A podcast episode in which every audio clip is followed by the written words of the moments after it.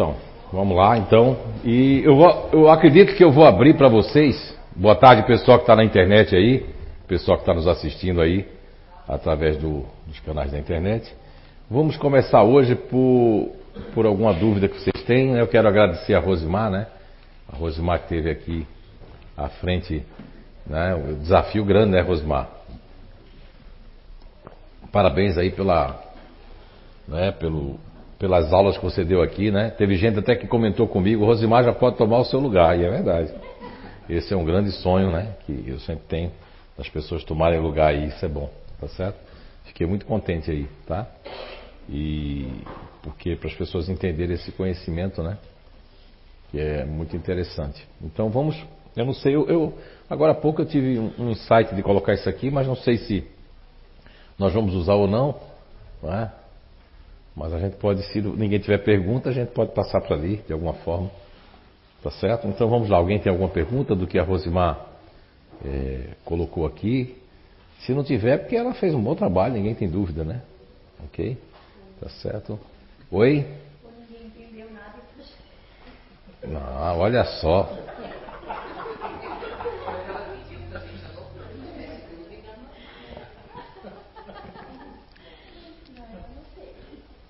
Olha, essa daí foi. É. Então.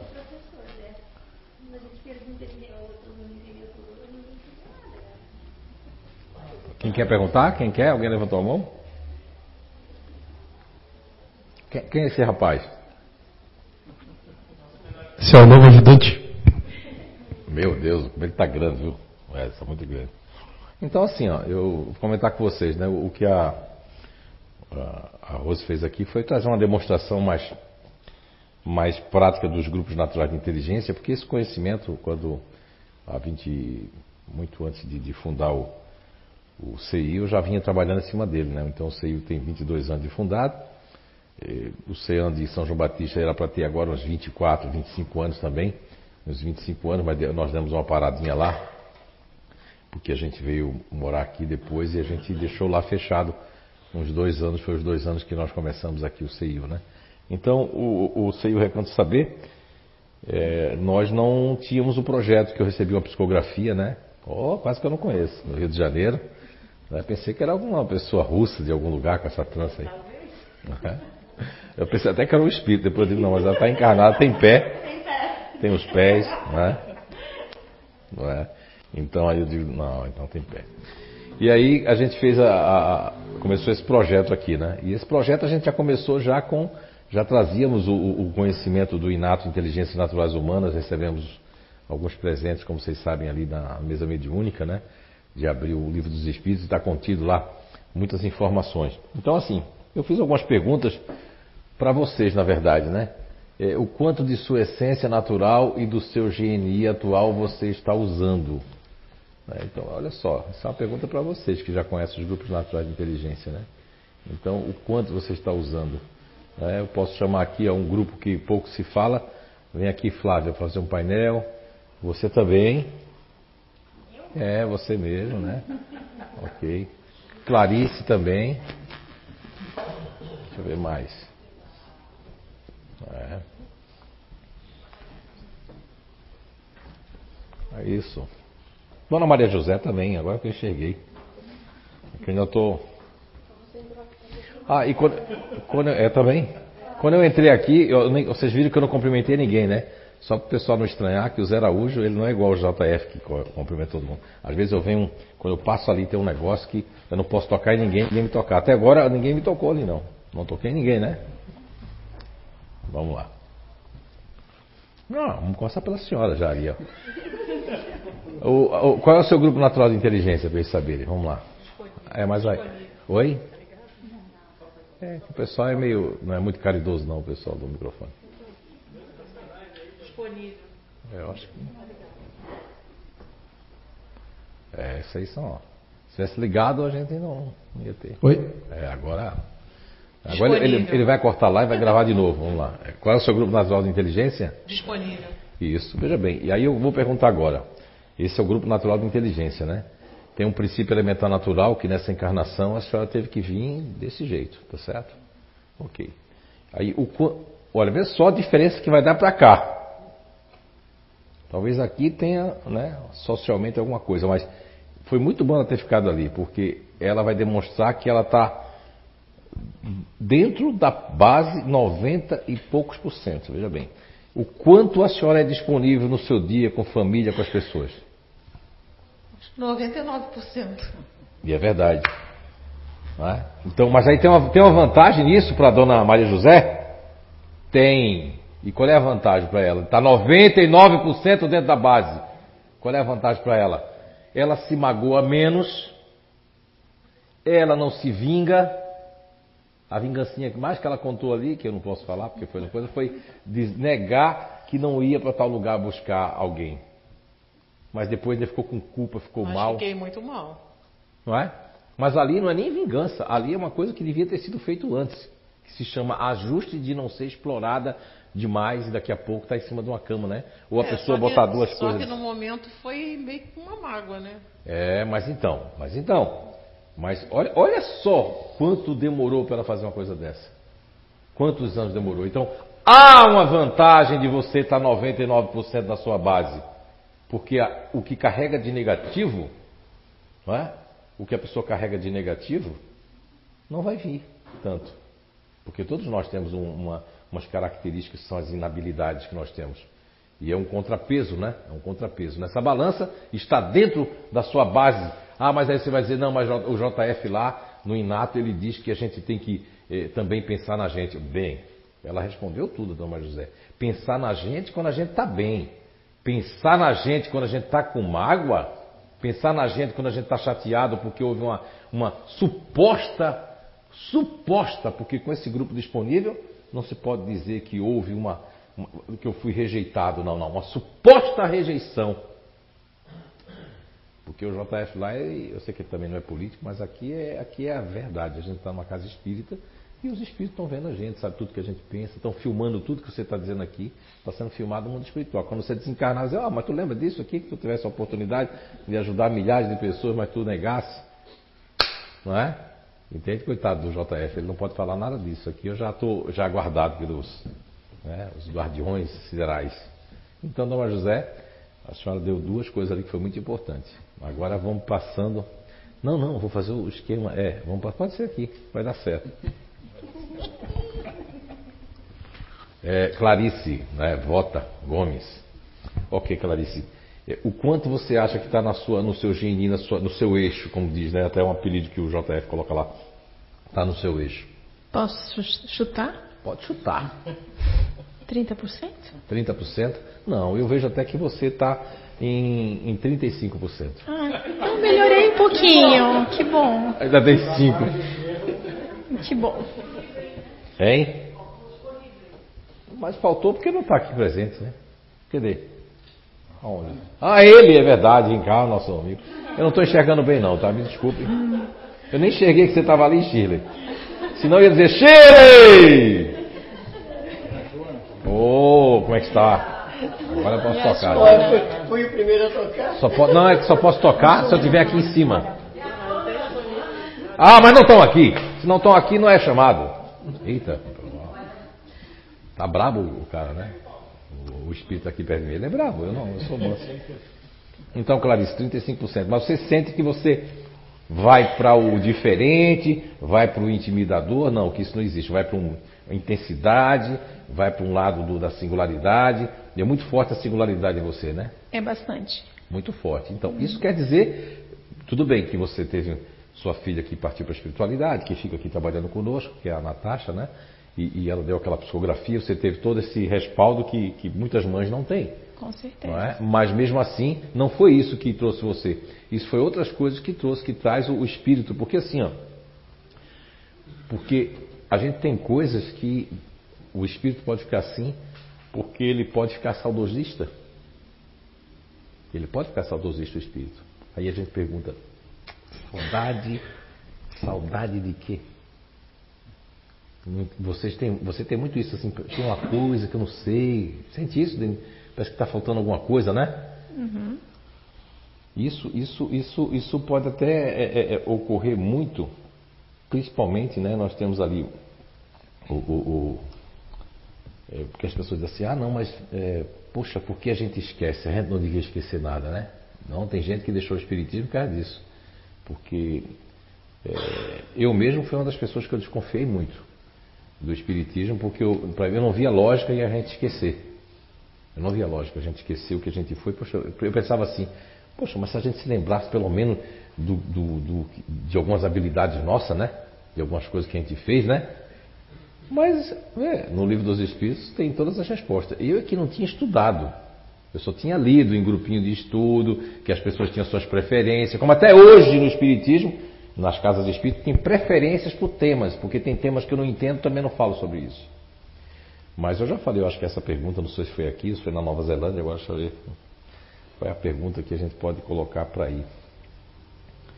É a pergunta 218 de O Livro dos Espíritos quando Allan Kardec pergunta na questão 218 se nós, é, é, dentro das nossas. Eu acho que dá para ler, dá para ler você, 218, você pega ali, já fica com o livro dos Espíritos. Eu até vou deixar textualmente, porque eu sempre gosto de ler na minha interpretação, né? Mas aí tem os kardequeólogos de plantão que vai dizer, não, mas ele não usou tal palavra e tal palavra está faltando. Então vamos ler. Mas no livro dos Espíritos, na questão 218, fica bem claro, fica bem claro ali que, que nós temos ideias inatas. Ideias que, que nós não vamos perder essas ideias. Essas ideias estão dentro de nós, sabe? Só que a gente, vai, a gente não vai lembrar por quê. Por, por isso que você vê pessoas do seu grupo cantando. Você é cantora? Você é cantora? Você é cantora? Você é cantora? É, ó, ela é cantora, temos uma cantora. Olha, daqui a pouco, Flávia Ribeiro, com vocês. Aqui na Rádio Seio. Então, assim, ó. Tá vendo você? Porque é uma habilidade que ela trouxe de outra vida. Ah, quem é aqui? Você desenha? Você é desenhista? Você é desenhista? Fui quando era criança só. Você é desenhista? Eu já fui também, mas não mais agora. Mas não é, mas não é já fui, é porque não era para lembrar mais. Porque isso ia atrapalhar. Tem outra pergunta que também fala sobre isso. Né? Então vamos lá, questão 218, o microfone com a Rosimar Schork, a nossa instrutora aqui do projeto Identidade Eterna. 218. O espírito encarnado conserva algum traço das percepções que teve e dos conhecimentos que adquiriu nas suas existências anteriores? Aí a resposta: resta-lhe uma vaga lembrança que lhe dá uma chama de ideias inatas. Isso, olha aí, tá vendo? Vaga lembrança. Quando criança, o doutor Hernando Guimarães Andrade, juntamente com esses espíritos aqui, que é o, o próprio Remenda Nato Benegi, e outros grandes né, mestres nos trouxeram, o Ian Stevenson, né, com vários casos de reencarnação, que até quando a pessoa passa um, um bom tempo na espiritualidade, no mundo espiritual, ele quando volve, já na fase de criança, quando passa pouco tempo, ainda mais ainda, eu vou começar. Mas aquilo ali são traços, se eu continuar desenhando, eu vou querer desenhar, vou querer fazer a mesma coisa que eu fazia na outra vida. Entende? Vou querer fazer, vou repetir aquilo que eu fazia na outra vida. Né? Então, é, isso aí tem uma resposta muito boa disso aí, que é. Que é, essa resposta é até a que eu. Ah! Então, essa pergunta agora foi a pergunta que me convenceu a ficar no Espiritismo. Agora eu lembrei dela. Só que ela tem muitas perguntas, né? Porque Kardec, eu me, eu me, eu me afinizei com Kardec nessa pergunta. Então, minha afinidade, ó, foi aí que eu disse: não, vou ficar realmente nesse lugar aqui. É a questão, já ah, agora eu lembrei, é a questão 351 de O Livro dos Espíritos, onde Kardec faz umas, umas seis perguntas dentro de uma mesma pergunta. É fantástico, porque ele fica totalmente é, querendo saber o porquê, porquê, porquê, porquê, porquê. Ali ele mostra não só que ele é um continuador, não é? ativo, né? mas quando ativo sem, sem teimosia, né? Conteúdo ativo, sem, sem, é diferente, o ativo né? mais elaborado. Vamos lá.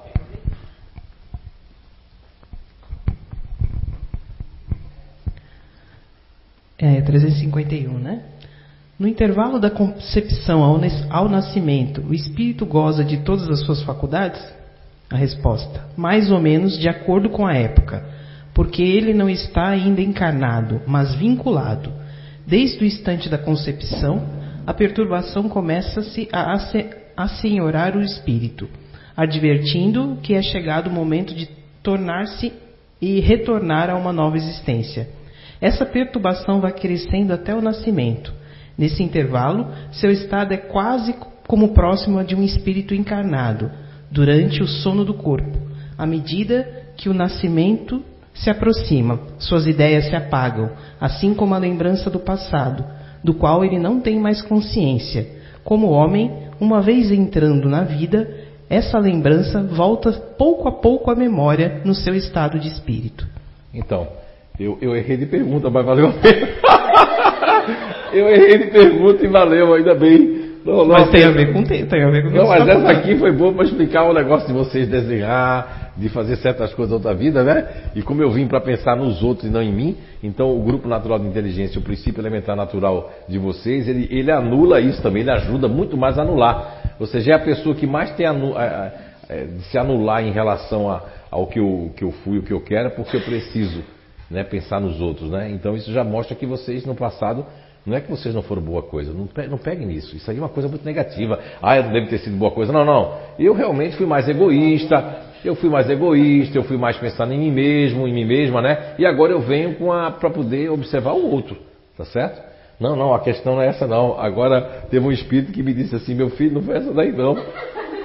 Depois eu já tinha pedido. A questão é a questão 393 de O Livro dos Espíritos. Né, que, que Allan Kardec faz muitas perguntas em cima de uma pergunta. Na verdade, agora eu lembrei desse capítulo. O capítulo é o esquecimento do passado, começa na questão 392, mas o que me chamou a atenção, na verdade, na minha vida, foi a questão 393 do Livro dos Espíritos. Vamos lá. Questão 393. Como pode o homem ser res- responsável por atos e resgatar as faltas da que não tem lembrança? Como pode aproveitar a experiência ad- adquirida nas existências caídas no esquecimento? Concebe-se aí as, as tribulações da vida como se fosse uma lição para ele?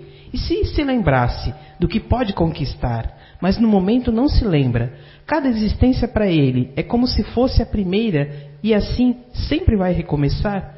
Como conciliar isso com a justiça de Deus? Aí a resposta.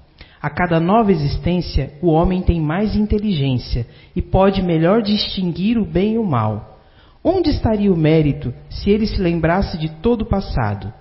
Quando o espírito entra na sua vida primitiva, a vida espírita, toda a sua vida passada se desenha diante dele.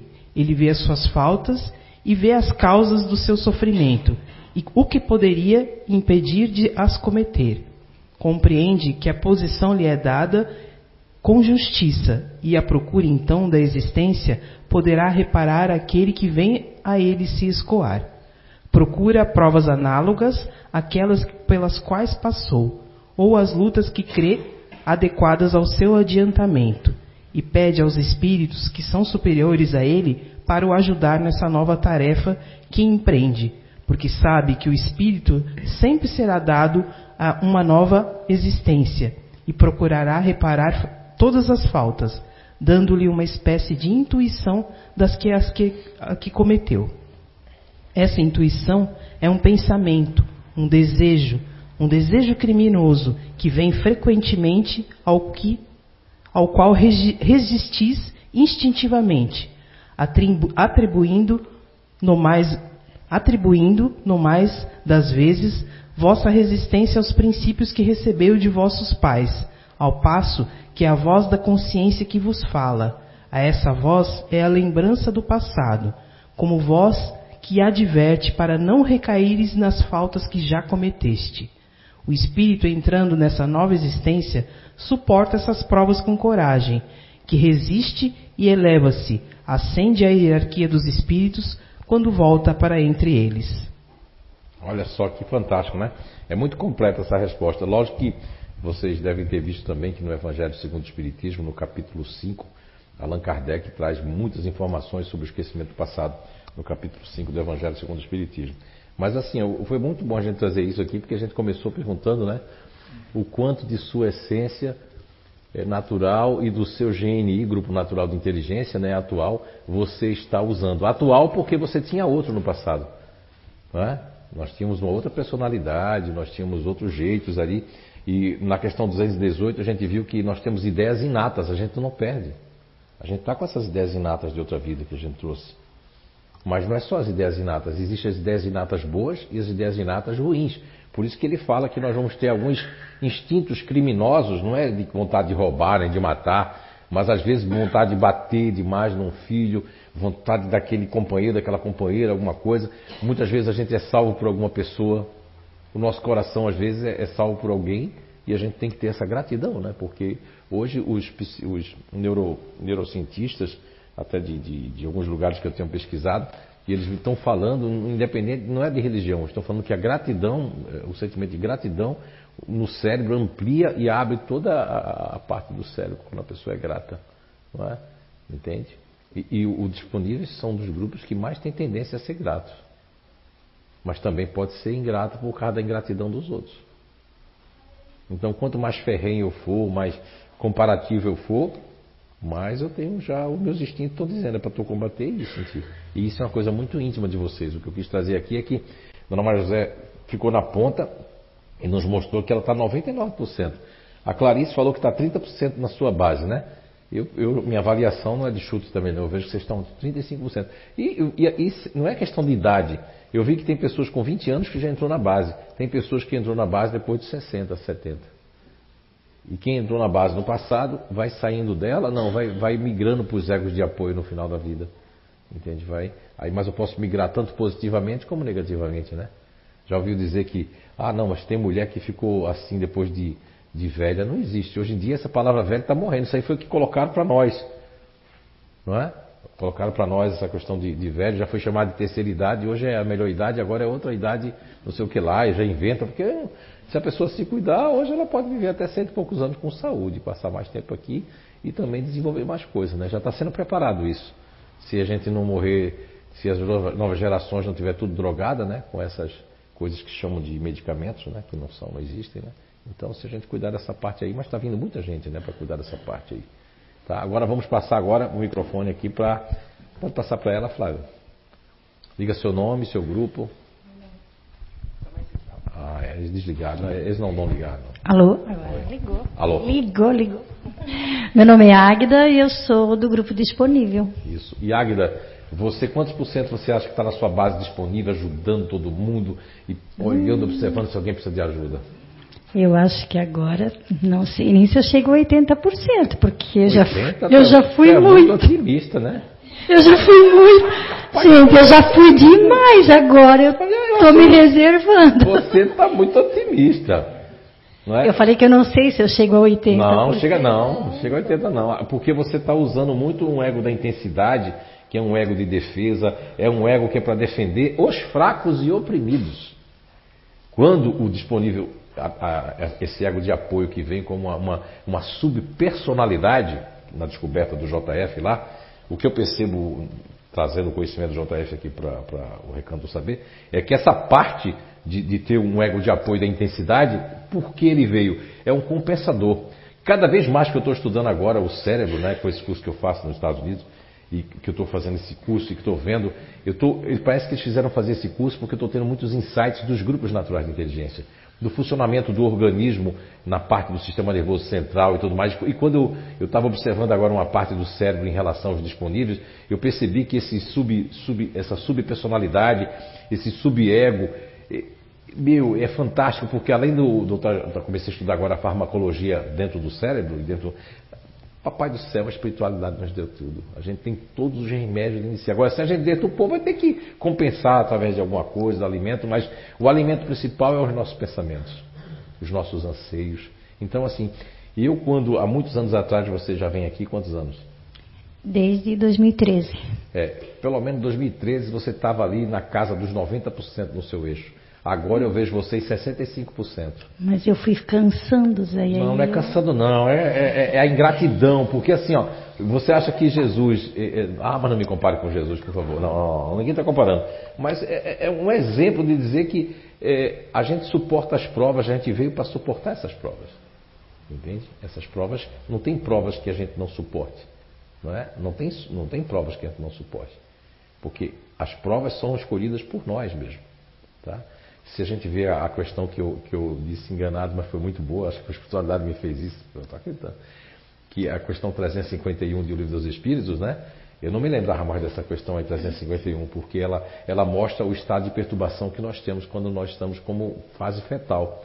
Isso quer dizer que quando a gente é feto, e, e ali também explica que a gente, depois da concepção, o nosso espírito se liga já. É? E nas questões anteriores fala da grande perturbação que nós sentimos, porque Kardec pergunta e ele recebe uma resposta que dói muito mais encarnar do que desencarnar. Inclusive, eles usam até uma terminologia que é, são perguntas antes da 351, acho que é 348, 346 até 349, o papo, a conversa de Kardec, vamos dizer assim, nos questionamentos com a espiritualidade, ali de 346, 347, 348, 349, é exatamente, é, Kardec está perguntando essas questões ali de quando há a concepção, porque aí Kardec também pergunta se dói nós reencarnarmos, se a perturbação. É muito mais dolorido encarnar do que desencarnar, porque a espiritualidade diz a Kardec que desencarnar é sair da prisão, é sair da escravidão. Encarnar é entrar numa certa prisão para o espírito. Né? O corpo, de certa forma, se torna uma prisão para o espírito, porque o espírito imagina que você decide, e né, decide vir, né? Como, como tem na. decido vir, e depois aí eu não quero mais ficar.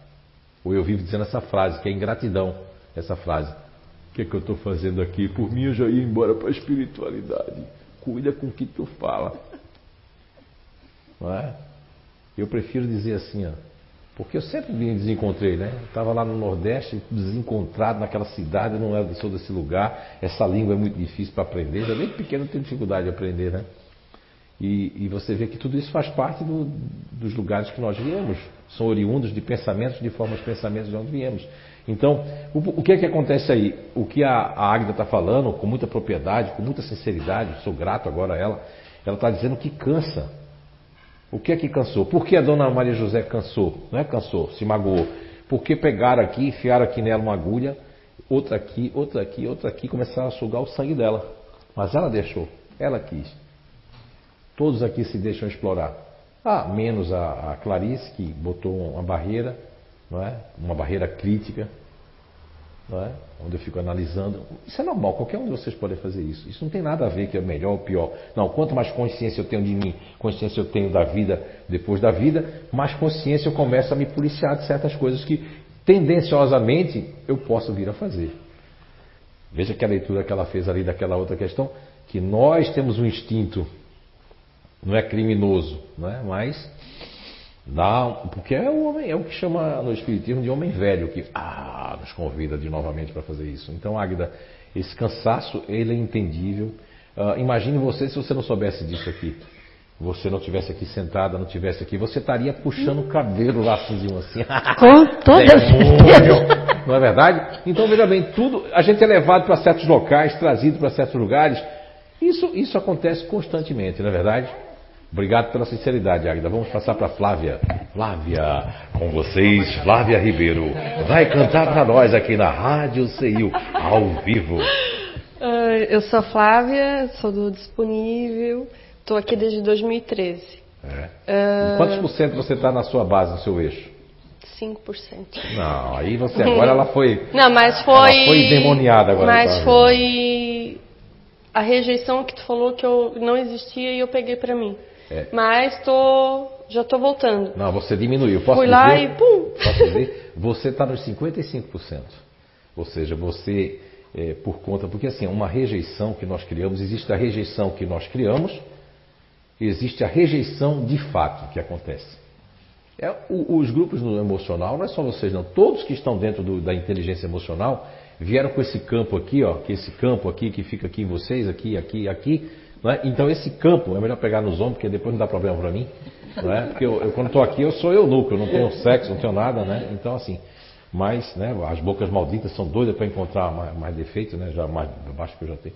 Então assim, então esse campo aqui, nós temos o campo, todo mundo tem um campo aqui que é o, o campo límbico, mas no campo de vocês, a natureza, os geneticistas siderais, né? os programadores né? da, dos insights do, da personalidade, do comportamento e da energia do planeta Terra, assim o fizeram de uma maneira que faz muito sentido e lógica, porque imagina o espírito que ele teve um certo egoísmo, ele teve um certo egocentrismo, ele teve uma certa revolta de, de, de deixar as pessoas, de, de não pensar nos outros. Eu venho numa base que me corrige mais, que me dá mais um upgrade mais rápido para outras esferas. Quer dizer, todos nós partimos do mesmo princípio de que éramos ignorantes e simples como diz as perguntas do Livro dos Espíritos. Agora, é, é, como, é como diz a questão 804 do Livro dos Espíritos, do qual a resposta da questão 804 é muito longa, porque tem várias respostas naquela. Quando Kardec pergunta na questão 804 por que Deus não otorgou a todos nós os mesmos, as mesmas aptidões, né? vamos dizer assim, os mesmos potenciais, porque assim ele o quis. Mas ele diz ali que criou todos nós numa mesma seguinte partida. Uns têm mais experiência do que outros, uns avançaram mais do que outros, mas ninguém pode dizer que ah, ele foi, porque nós somos, parece que a gente é igual a criança. Se uma pessoa avança muito, a gente fica com raiva. Se a pessoa é boa demais, a gente tem raiva. A pessoa não pode ser muito boa, a pessoa não pode cometer nenhum engano, a pessoa não pode cometer nada porque ela tem que ser perfeita. Eu não sou, como é que eu posso querer que o outro seja? Percebem? Então vocês têm uma vantagem sobre os outros grupos naturais de inteligência. Ah, é? Tem vantagem? Tem.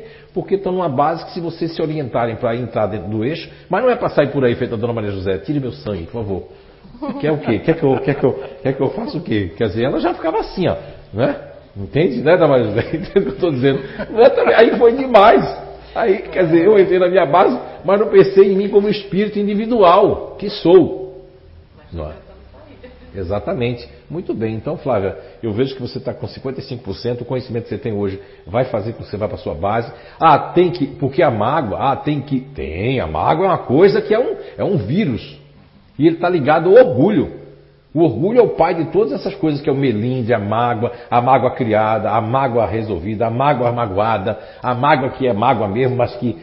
Então é tudo isso. E a mágoa ela vira lixo. Lixo.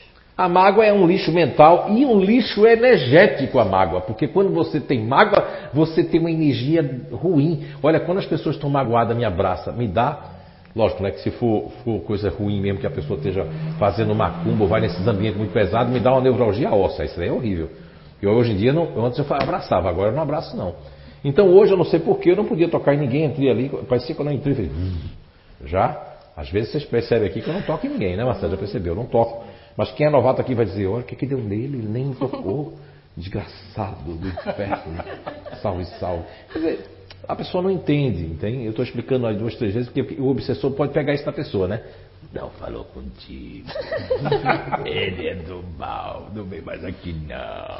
Ele é orgulhoso, ele viajou para fora, agora se sentindo tal. É o tal. Oh, o obsessor pode fazer isso com você, pode piscar na sua mente, né? Aí fala uma coisa que você não gosta, né? Nós estamos aqui sendo o quê? Intuídos, estamos fazendo esse trabalho eh, para que as pessoas possam evoluir. Cada palavra que aqui é dita, né, por, por mim, eu estou recebendo alguma instrução, uma inspiração, ou o conhecimento está saindo, é para o bem das pessoas. O que importa é a intenção que você tem, o que você está fazendo com essas informações que eu recebo, o que, que eu estou fazendo. É quando eu, eu me ligo a um, a um, parente, a uma pessoa, porque fez aquilo, faz 10, 12, 13, 14 anos que a pessoa fez aquilo, mas a pessoa fez aquilo, eu eu, eu tô, eu tô, eu tô, eu colocando isso num pedestal tão grande que aquilo que a pessoa. Talvez a pessoa nem seja mais aquilo. Ou a pessoa não mudou, mas eu mudei. O que nós temos que falar como disponível é que eu mudei, a outra pessoa não mudou. Que bom, ó, eu tenho esse conhecimento aqui. Se eu não tivesse esse conhecimento aqui, eu ficava na guerrinha energética, me consumindo e a pessoa se consumindo. Obrigado, Flávia. Então, é, Marcelo Rosenbrock. Sim. Você, quantos por cento da sua base? Cuidado com a resposta. Seu pai está aqui, tem mais um É, não tem problema. Anjo da guarda, tem tudo. Né? Olha, eu, eu vejo assim, é, ultimamente, eu posso dizer uns 50%, mas com altos e baixos. né? é, Ele está é. com medo mesmo do pai dele. Não, não, não, não tenho medo dele. É, um, assim, ó, é com altos e baixos, eu sempre digo, né? Sempre tem uma mágoa que às vezes volta. Sim né, que é normal, mas com o conhecimento a gente acaba o quê? Se cobrando mais. Sim. Né? Então, aí eu volto lá, pego as anotações lá do Inato também que eu tenho, né, e revejo aquilo que eu. O que, que eu fiz de errado? né? O que que eu estou me permitindo? Né? Então, e a minha consciência às vezes dá um. É, eu vou fazer só, não me peçam, só fui autorizado a fazer uma revelação do, do Marcelo de uma existência anterior dele. Não fique me pedindo isso porque já estou dizendo não. É não, é não. E quando eu digo não, não adianta. Quando você é não para a pessoa, se eu disser vou ver, aí não é uma coisa boa. Mas se eu disser não, cara, você pode insistir, pode trazer um milhão, pode trazer o que for, né? Pode trazer man, morango plantado no, no, na serra lá da, da Mantiqueira, se não for. Mas assim, ó, o que, que ocorre, Marcelo? Eu vou dizer isso porque eu estou sendo inspirado para dizer isso para você. O, o, o, existe, existe coisas dentro de nós que são, é, são, são instrumentos. Eles estão aí, pode ser usado ou não. Quando o JF fez essa descoberta dos caminhos cognitivos eh, do cérebro nos grupos naturais de inteligência, dessa diferenciação que tem de usar certas partes do cérebro, que na verdade os grupos se utilizam de certas partes produzem certos tipos de neurônios, enquanto os outros não vão produzir aquilo tudo. Então a farmacologia sintética ela não vai servir. É igual à suplementação. O que é bom para um é bom para o outro, por causa da frequência dos nossos órgãos e a frequência do fluido vital que está customizada dentro de um processo para levar a gente a uma longevidade maior ou a um conceito de, de, de, de vamos dizer assim, de saúde né, plena. Né? Então, veja bem, você numa última vida, você foi uma pessoa do GNI futurista. Né? E tem mais alguém aqui que também foi. A pessoa vai se identificar agora com o que eu vou dizer. É uma crítica construtiva. Porque assim, eu prefiro dizer para você aqui, em público, para todo o Brasil para o mundo, porque algumas pessoas vêm falar isso comigo de boa, porque gostam de você. Tem pessoas que fazem assim, faz de conta que você é o Zé Araújo, tá bom? Essa aqui é. Não é? Faz de conta que ele é o Zé Araújo agora. Tá bonito, tá bonito, tá bonito. Você é o Zé Araújo. E aí tem gente que chega para mim e fala assim, mas poxa Zé, Vou te falar uma coisa, o, o, o, o Marcelo, rapaz, é uma pessoa tão, tão bem quis, tão tudo, mas como ele exagera nas mensagens, porque se ele colocasse duas, ele, as pessoas iam achar bom dele. Mas tem gente que a gente. Tem gente até que se interessou por ele, mas como ele coloca tudo aquilo, pergunta assim, será que ele é louco? Por que ele coloca tudo isso? Será que ele vai ser exagerado no beijo comigo assim? A quantidade de mensagem vai ser a quantidade de beijo? Vai ser a quantidade que ele vai dizer assim, eu vou fazer seu café da manhã! É, o lado futurista. E aí, e aí, e tem mais gente aqui que a veia pega futurista quando volta, aí bota uma mensagem, bota 20. Porque assim, 20 ninguém lê, porque assim, as pessoas, só se a pessoa vive de rede social o dia todo ali, ó, com medo e vai escovar os dentes, né? Vai lá, senta no trono também, não sai, vai, né? fala com os filhos, oi, oi, mamãe não pode sair daqui, né, papai? Quer dizer, tem gente que faz isso? Pode ser, né? porque a pessoa está infeliz, né? Porque aí a vida virtual. Vem aí o metaverso aí que as pessoas vão usar aquele óculos, tem gente que vai mergulhar no metaverso ali, vai viver a vida virtual e vai esquecer da sua vida. Tudo bem. Aí é uma questão de cada um. A tecnologia vem para nos possibilitar coisas boas. Suas mensagens são muito boas. Tem algumas que eu leio, mas não consigo ler tudo, porque é muita. E as pessoas, como falaram isso, eu fui ver, né? Porque eu digo, pô, o cara que eu gosto muito, eu digo, eu vou dar uma olhada para ver se existe um exagero. Não precisou nem, nem muito. Quando eu vi, ela tinha 10, eu digo, já me perdi, onde é que tá as outras? Já tinham passado, tinham ido lá pro, rodando lá o mundo. Eu estou dizendo isso porque eu sou um cara do bem e em vez das pessoas falarem, eu, eu gosto de falar assim, olhando nos olhos. Que olho lindo, né? Olha, não estou apaixonado não. Então assim, então é isso que eu estou querendo dizer. Você está no, nos 50? Não, você não está nos 50. Você está aí, vamos dizer assim, você está nos 55 para 60% quando você quer se voluntariar. Existem duas coisas que vocês fazem. Uma coisa muito positiva é o voluntariado de vocês. Você que é disponível, que está me escutando agora, isso é muito bom. Quando disponível, ele está voluntariando lá fora e ele não quer ajudar dentro de casa, tem alguma coisa errada. E vai, isso vai implicar na reencarnação. Vai implicar no, na quitação da, da, da, da sua existência. Não estou aqui rogando nenhuma praga, mas particularmente você vai ter que ficar acontecer alguma coisa para você. Você vai ter que quebrar uma perna, você vai ter que ficar pegar uma doença todas essas coisas que acontecem conosco, se não foi um alimento errado, não foi uma coisa errada que nós fizemos demais, é algo que é para dizer para a gente que a gente tem que consertar alguma coisa. Às vezes a gente ia para um caminho que não ser muito legal, e aquilo para aquele caminho, alguém que a gente vai se encontrar que vai destruir a nossa vida. Tem tanto porquê que a gente vai fazer.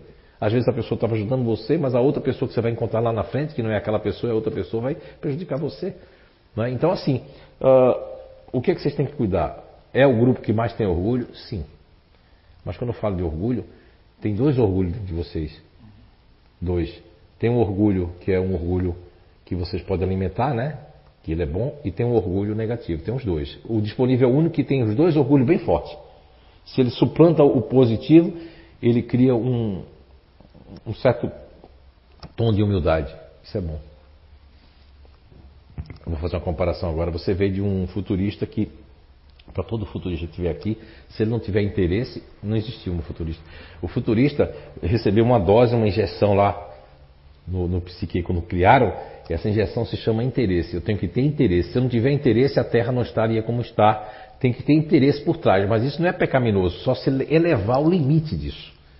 Quando o disponível eleva o limite de orgulho, o que é que ocorre nesse limite de orgulho? Eu começo a fazer o seguinte: eu, eu ajudo, mas eu ajudo já, ó, eu ajudo, não ajudo mais dentro de casa, eu ajudo de fora. Peraí, então que eu sou bom lá fora e dentro de casa eu sou, eu sou ruim?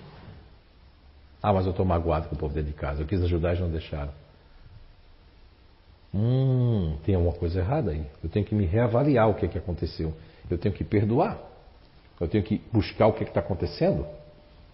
Isso serve não só para os disponíveis, mas é muito mais forte que aqui. É o grupo que mais o orgulho, ele tem um duplo orgulho.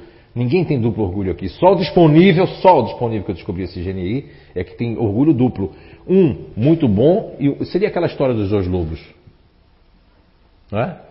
no, no, sentido do orgulho, só vocês têm esses dois lobos no sentido do orgulho, que é um orgulho que é muito bom, que é aquele orgulho assim, ó. Esse aqui é o bom, vou imitar agora. Vocês trabalham numa empresa, eu estou aqui e eu ajudei todos vocês, mas não quero que ninguém me chame no microfone. Por quê? Porque eu tenho, eu não quero, não quero falar, mas eu quero só olhar para vocês que eu ajudei. Ai, que satisfação! Esse orgulho é bom. Esse orgulho é o orgulho que Madre Teresa sentia, que todo mundo sentia, né? A Madre Teresa foi ser boa com o pessoal aí, não sei de onde, aí pegaram aqui, tem umas pessoas que estão fazendo uma contrabiografia da Madre Teresa, dizendo que ela possibilitou que as pessoas sequestrassem mulheres, que não sei o que lá. Sabe o que é isso? Essas informações não são mentirosas, mas não são verdadeiras. Estão pegando alguma coisa que ela inocentemente ajudou, porque às vezes você recebe uma coisa, uma carta, você é tanta, é tanta gente que escreve para você que você manda dizer sim, sim, vamos fazer, mas eu não estou sabendo o que é, eu não fui lá. Eu não ia vender ninguém. Como é que eu posso fazer o bem e fazer o mal ao mesmo tempo? o disponível, se estiver perturbado, ele pode fazer as duas coisas. Ele pode fazer assim, ó. Eu vou lá, provoco uma coisa dela para ela se ferrar, para depois ela vir, eu digo, ai, ai, eu vou te ajudar. Então é um negócio meio aí, aí é que, ah, então disponível tem uma possibilidade de ser psicopata. Olha, psicopata é uma terminologia terrena que inventaram, criaram para designar pessoas na sociedade ou dentro das famílias ou dentro das empresas que tem uma ação é, é, muito, muito de, ser uma pessoa muito boa, que ninguém desconfia, mas ao mesmo tempo é a pessoa que está fazendo maldade. Olha, isso é uma terminologia. Não é só disponível. Qualquer grupo de inteligência pode se tornar um psicopata. Agora, o que eu estou dizendo é que o disponível é aquele que ninguém vai desconfiar se eu botei uma coisa no café de alguém. Não é? Se eu fiz um pão e mandei colocar ali, vou colocar tal coisa. Não é? Ou se eu fiz um doce e assim, vou fazer isso. Ah, o disponível, ele pode fazer isso, mas no auge da, da sua intemperança. Mas outros grupos também podem fazer pior, né? Como o neutro racional pode esquartejar uma pessoa, botar numa mala. Não é? Outros grupos também podem fazer. Futurista, fuzilar uma pessoa e ir para o cinema. No escurinho do cinema. E eu fantasiar que não aconteceu nada. Então não tem nenhum grupo melhor do que o outro. Ok? Então assim. Marcelo, você está no caminho certo, meu querido, tá? Eu vou ver se você diminui a mensagem. Pode deixar. Eu juro que eu não vou diminuir. É porque eu quero ser bem não é? e caminhar bastante. Não, estou caminhando. Você está usando mamãe como desculpa. Mamãe. Não, mas como mamãe... é que está a dona Margaret? Não, Brigitte. Brigitte, é Margaret, ó, Brigitte. Ela está bem. Tá... É que eu Só que ela, assim, hoje em dia ela, ela até tirou a carteira nova de motorista. É, mas que idade ela está? 88. Poxa, está dirigindo bem ela. Né? É, eu. É, mas ela, ela assim, ela não quer mais dirigir. Ela ah, tá, tá certo. Então, Agora é hora de não, ajudar. É hora de eu ajudar. Sim. É isso que eu estou fazendo. Que bom, Marcelo. Graças a Deus tenho eu, né? Que bom, que bom. E você vai encontrar a tampa da sua panela? Ah, eu tenho certeza Sim, disso. viu? Tá certo. a tampa da panela é Isso, vamos lá, vamos pegar aqui. Seu nome, seu grupo. Meu nome é Evaldo, sou do grupo disponível. Acredito que 60%. 60%, né? Isso ele é marido de aluguel, viu? Mas não é o que vocês estão pensando, não. Não chame ele por outras coisas. A mulher dele está ali. Ele é marido de aluguel para coisas, por exemplo, eu mesmo, né? Eu mesmo não sei fazer coisas assim, sabe? A Anice sempre chamou o marido de aluguel, mas não é, é para outra coisa, não. Ela chamava para poder consertar as coisas lá, não é? Ele já passou poucas e boas nessa bondade dele, vai, né? Ok? Não é não? Muito bem. Evaldo, você, você, 60%, aqui ele já está sendo humilde, né? Ele aqui, ele está no. Ele, ele, aqui, perto da dona Maria José, porque por isso que eu disse que estava certo o negócio. Ele está na ponta certa. Esse aqui, olha só, esse aqui ele nem sabe, mas ele está uns 97, 98% dentro do, do, da base dele. O que ocorre é que ele, no relacionamento com, com, com, a Shirley, ele observa coisa nela e, e ele está tendo paciência com ela. Só isso já mostra que você é uma pessoa que. Porque é, viver com futurista ativo também não é fácil. Não é? Mas não lhe cortando eu, eu, eu queria lhe, lhe, até dar um exemplo Pode que dar. aconteceu ontem. É, da minha família. Eu era, fazia de tudo para minha família e, e pediu, eu fazia, fazia. Eu meio que me afastei deles. Aí o que aconteceu ontem, quando eu cheguei junto deles, é, é, me bajularam, me procuraram conversar, me, é, é eu era o centro da atenção. Por quê? Porque eu meio que dei um, um gelo em todos. Mas foi bom, mas tem que dar. Dona Maria José deu um Só gelo magoada. É, é, um gelo... eu fazia isso. Mas e assim, um pra mim foi tão bom. Uma salva de pau para ele. Mas é esse o conselho que eu dou para o disponível, né? Pensa um pouquinho em você, porque vão sentir sua falta. O disponível não dá nem tempo da pessoa sentir a falta. Já está lá. Não é? A pessoa diz, ai meu Deus, eu estou sufocado, né? Porque o disponível no relacionamento ele tem que, não é também fazer demais, mas ele tem que dar um time para a pessoa sentir a saudade. Porque o disponível é o único grupo que a pessoa não sente saudade. Vamos fugir pelo, por aqui, acho que eu vou, não é? Mas eu me senti bem. Que bom, Eval, que bom. Por isso que eu achei que era 60%. Sim, sim, sim. Não, não, não. Muito pelo contrário, o que você fez, exatamente o que a dona Maria José teve muito, muita coragem de dizer, eu, eu admiro as pessoas com coragem de falar as coisas, sabe? Isso para mim, é, o mundo se tivesse muita transparência, pudesse, a gente não pode falar tudo, né? Se a gente pudesse falar tudo para todo mundo, infelizmente, por que nós não podemos falar tudo? Não é por conta da gente, é por conta das pessoas. Sabe onde eu peguei que os espíritos omitem as coisas em nome do bem? Nas obras de André Luiz, as 16, que vocês devem ter pensado que é 14, mas são 16. Eu lendo aquelas obras foi onde eu percebi. Só é ler com atenção, que eu leio, eu não leio assim como as pessoas leem, né? Ah, no romance com. Não, aí você perde um negócio ali que tem um negócio muito interessante, é que eles omitem coisas para outra pessoa omitir, mas em nome do bem, da felicidade. Não omitem porque, porque é, quer esconder coisa, não. Omitem porque tem pessoas que não estão preparadas para ouvir certas coisas. Isso é caridade também. Quando você omite alguma coisa, ah, eu não vou contar para a Letícia um negócio lá do Wesley. Por que eu não vou contar? Porque a Letícia vai dizer: O quê? Wesley? Olha só! Então! Aí já vem um então, né? Então vai juntar agora todo o balaio de lixo e vai dizer que tudo foi representado por causa daquilo. Quer dizer, então às vezes a gente não precisa dizer, não pode dizer as coisas. Que as pessoas têm o seu código moral exacerbado demais e, e, e não, aí a gente não pode dizer. Então você fez uma coisa muito certa que os disponíveis o JF dá conselho direto como terapeuta, que é quando ele diz assim, pensar um pouco em você, exatamente. Eu me afasto um pouco, penso um pouco em mim, e quando eu vou ter com aquelas pessoas, as pessoas me tratam feito rei, feito rainha, porque sente falta desse meu carinho, do meu afeto, sente falta da minha disponibilidade, da minha prestabilidade, que é o caso de vocês, né, que fazem parte do disponível. Então, isso é que vai fazer a diferença, né? Ok? Então, muito obrigado. Né? Uma salva de palmas para eles. Muito bem. E aqui, né, seguindo, eu nem, olha, foi bom, eu não sabia o que fazer, mas a gente já está fazendo. Esse é o Identidade Eterna. A gente não, não, tem programação, botei algumas perguntas ali e deixa eu ler. Ó, tem pergunta aqui ó, já, ó, o, ó, o Fábio aqui, ó, ó. Aqui, ó. Corre, corre, Wesley, corre.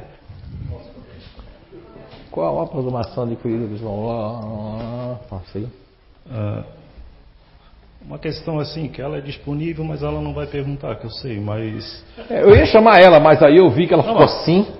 E aí ela fez, será que o Fábio vai ficar com raiva? É porque eu tô assim, eu tô meio você saturada de tanto ajudar os outros. É, você fez assim quando eu ia chamar você, ó. Pois é, mas. Aí o marido aí assim, fazendo assim, eu digo, não, eu não tô afim de. Mas é, nem era isso que eu ia falar. É? Ela já está trazendo casos de família que eu acho que. É, vamos lá, Fábio, vamos lá. Tá, enfim, ela questiona muito esse ponto 3 aqui, ó. Ponto 3?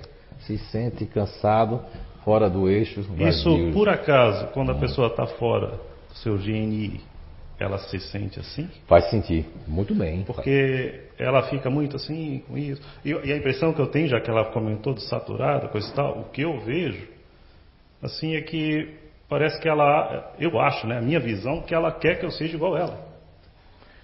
Hum, não, é, é, uma impressão que eu tenho. Não é isso. Não, não é isso. É que isso aqui ó, é uma coisa muito.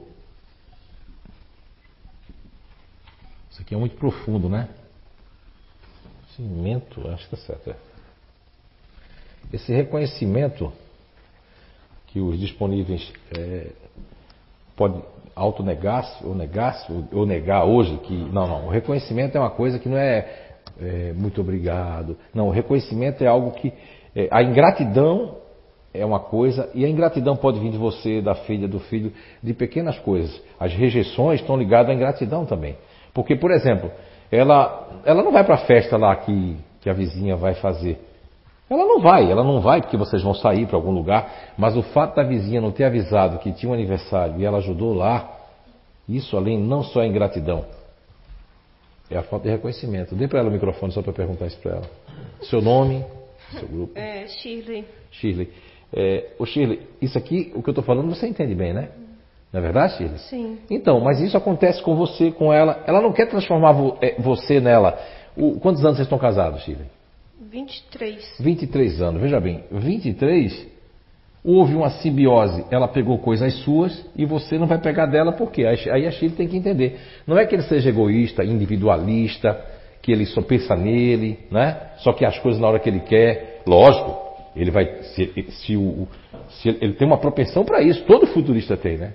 Nenhum futurista aqui, não é Miguel? Hein? É Miguel ó, com, com 12 anos, mas tem muita consciência. O cara com 12 anos já fez lá com o JF o ser psíquico 1, 2, né? Identidade energética, não é isso?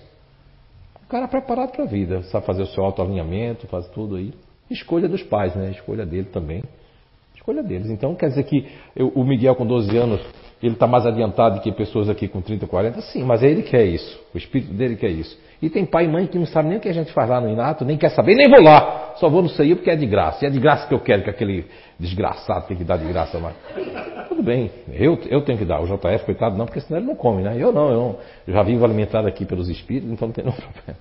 Mas assim, Shirley, então assim, lógico que ele tem esse lado individual. Agora, o que a Shirley quer, é, Fábio, não é transformar você nela. Ela quer isso aqui, ó, reconhecimento. Você pode ter machucado ela, ela não vai dizer os disponíveis. Né? Por exemplo, teve um casal aí, de outra cidade, de outro estado, que a pessoa, o, o, o marido, na hora de uma brigazinha, discussão, chamou a pessoa de uma coisa, ela foi pesquisar na internet, essa coisa que o marido disse. Futurista, assim como você, e a esposa disponível. Foi lá, ela foi pesquisar. Quando ela viu o, o nome que ele falou, era uma desgraça total, uma loucura. Ela, quer dizer, mas a mágoa ficou ali. Porque o disponível, a mágoa fica. Porque ele não sabe lidar consigo mesmo. O disponível sabe o que você precisa, o que o filho precisa, o que outro precisa, o que a filha precisa, o que outro precisa, sabe o que o pessoal. Mas ela, se perguntar, Shira, o que é que você precisa? Ela, hã? Ela não sabe. É isso, Shira? É verdade. Não é? Então, assim, um casal há 23 anos está aqui com esse conhecimento, dá tempo de, de reaver um monte de coisas. Porque muitas vezes as pessoas. É, ah, eu me canso, eu estou cansado desse vazio. Esse vazio existencial, ele tem vários níveis, né? Vamos colocar aqui, ó. É, um, dois, três nesse vazio. E esse vazio, né, que se sente cansado, vazio, ele pode, ele pode acontecer é, diante da questão da, do preenchimento, porque eu sinto saudade, não sei de onde, eu, eu, eu não sei o, o, o que, que eu estou fazendo aqui, agora as coisas ficaram estranhas. Existe idade X, idade Y, que a pessoa viveu no passado em outra vida, que aquilo chega. Isso é um dos motivos. Mas tem um motivo também que é, o, é a rejeição, e principalmente isso aqui que é muito importante, é o reconhecimento. É isso, Steven? Hum? Fala no microfone para a pessoa. Sim, é verdade. Muito bem, muito obrigado. Respondeu a você? Deixa ele o homem agora.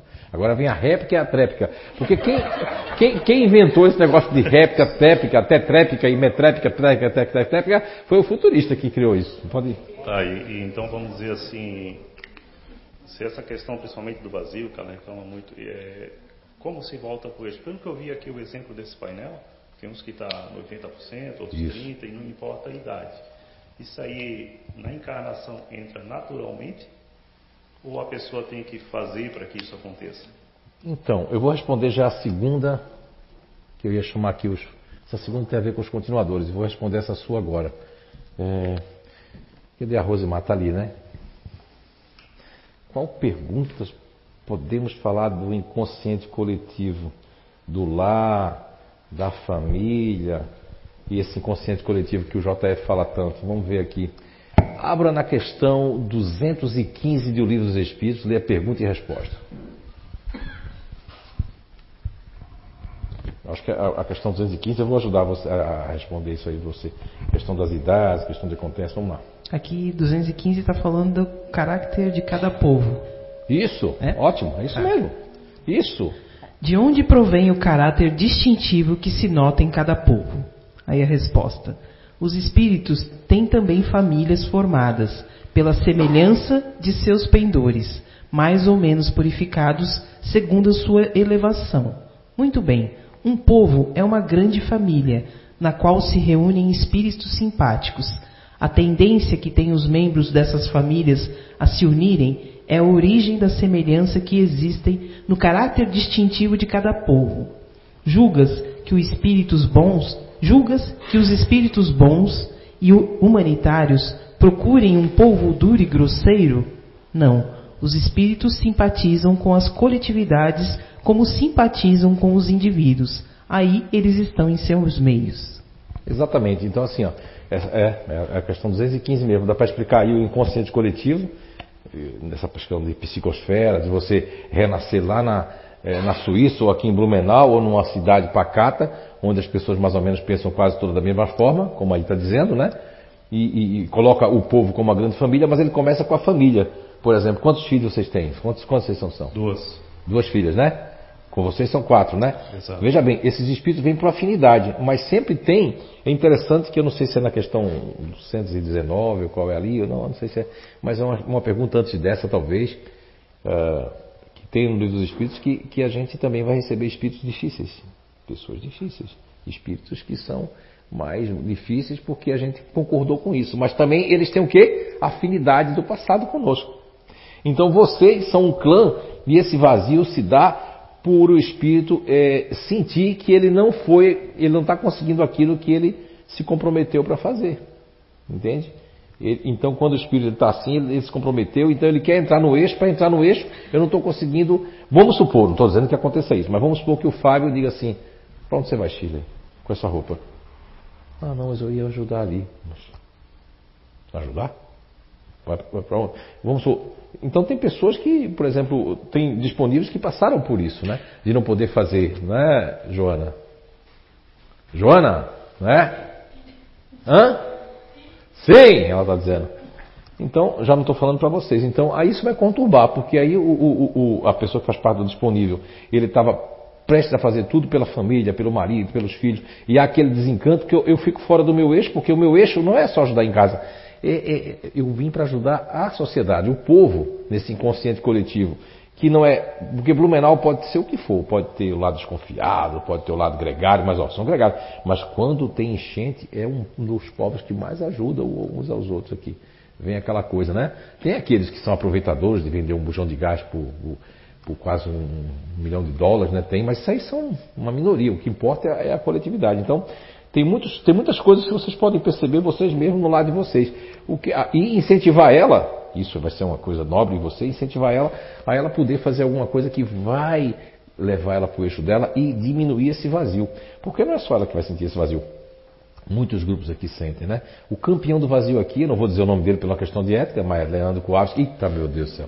Peguei a doença do JF lá, ó. Meu Deus. Cadê ele, Leandro Coaves? Ele está aqui atrás. Ah, está aqui atrás. Então, Fábio, eu espero que eu tenha respondido, é porque eu não quero entrar muito na intimidade de vocês, né? Eu não sou JF, eu sou o Zé Araújo, que tem uma ética com os espíritos. Não é? Vamos lá. Então, uh, eu gostaria de falar agora também. Alguém tem alguma pergunta? Opa! Chegou a hora do, do medicamento. Hoje não dá para tomar medicamento aqui mesmo. Opa, quero isso para baixo. Esqueça isso. Alguém quer fazer alguma pergunta? Flávia Ribeiro. Você não cantou para nós, Flávia. o que você costuma cantar? Faça a pergunta primeiro. Ana, é, assim, eu, eu ainda não consegui esclarecer na minha cabeça essa dúvida de. Um exemplo ali, né? Vamos dizer que eu estou em 50%, né? Uh, mas eu não me sinto culpada em não ajudar lá fora. Claro, se vir alguém, eu, eu vou analisar a situação. Mas eu não, não, não tenho essa vontade louca que nem era antes. E no caso de em casa, não sei se é o caso de muitas mulheres disponíveis, a gente se doa demais em casa e às vezes cansa, né, Miguel? Porque a gente parece que tu fica lutando sozinha e as pessoas não estão nem aí. A gente que, que talvez deixa, só que a consequência é o cansaço. Mas é a consequência a gente deixa, não, a gente escolhe. A, a, a vida, os momentos na nossa vida, seja para ficar, sair voltar, são escolhas. Tudo são escolhas. Então, assim, eu lembrei agora até de uma parceira né, do JF, que, que é uma disponível, né? E ela, ela passa esse processo com você, de se agarrar ali num, num processo que não é o processo dela, que foi uma, uma fase e eu fico naquele processo, eu tenho um outro projeto, tem outras coisas para acontecer, mas eu não quero sair dali dentro de casa. O disponível ele usa, não só o Miguel, com todo respeito a você, usa isso como uma justificativa para que eu realmente não vá para fora. E aí eu tenho que ver se isso foi uma simbiose com o meu marido, que é normal quando você vive muito tempo, né? Você vive o quê? Quantos anos com o seu esposo?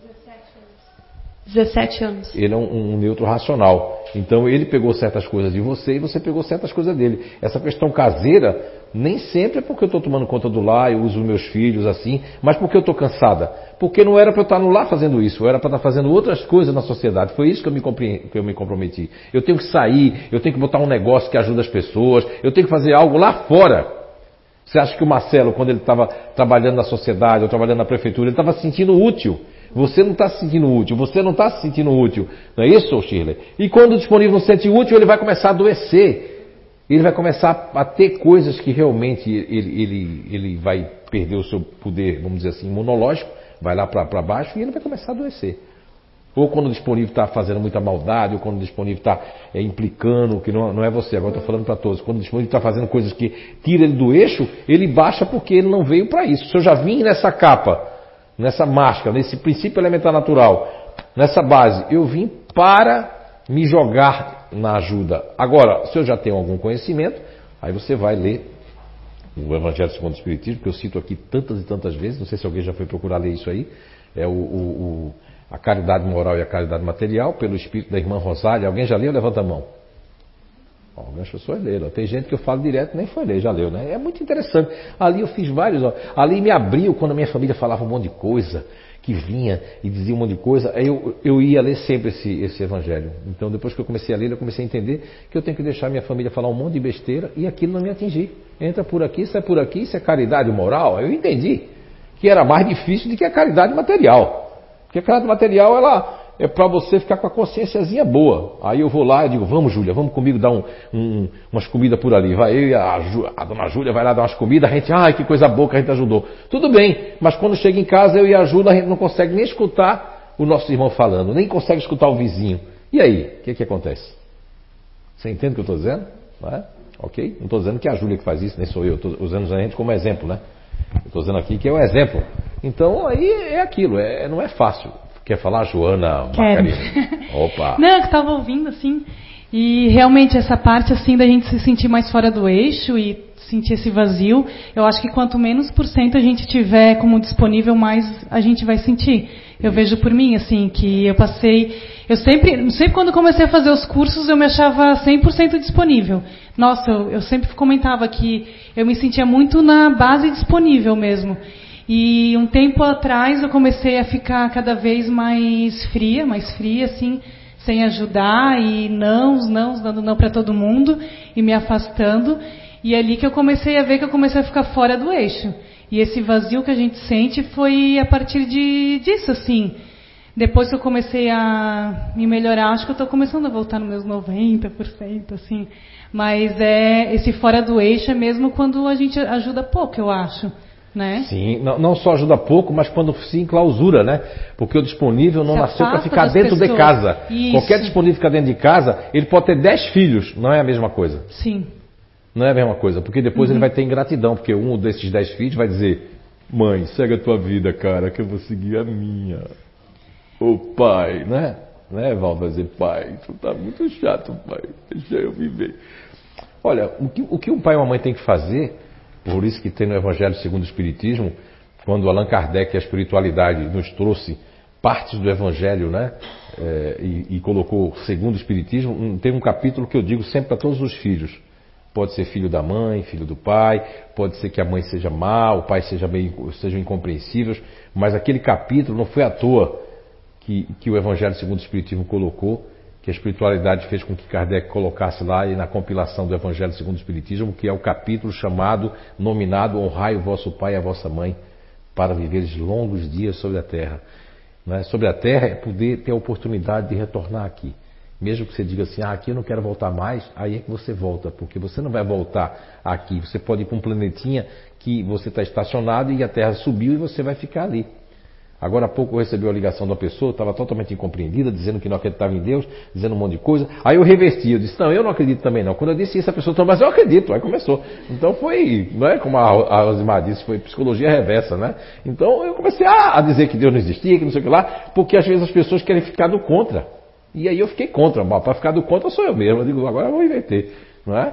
Porque eu tenho, uma, eu tenho um instinto a ficar do contra também. Se eu vou ficar do contra, eu começo a ficar do contra e nem, nem diferente não ganha do, do, do meu grupo. Não ganha mesmo, né? Porque não vai ter a força, né? Que vai ter o grupo para ficar do contra o tempo inteiro. É, é, com ele mesmo, você acertou. Leandro Coaves, que por favor vem aqui. Agora eu vou. Ainda está respondendo ali.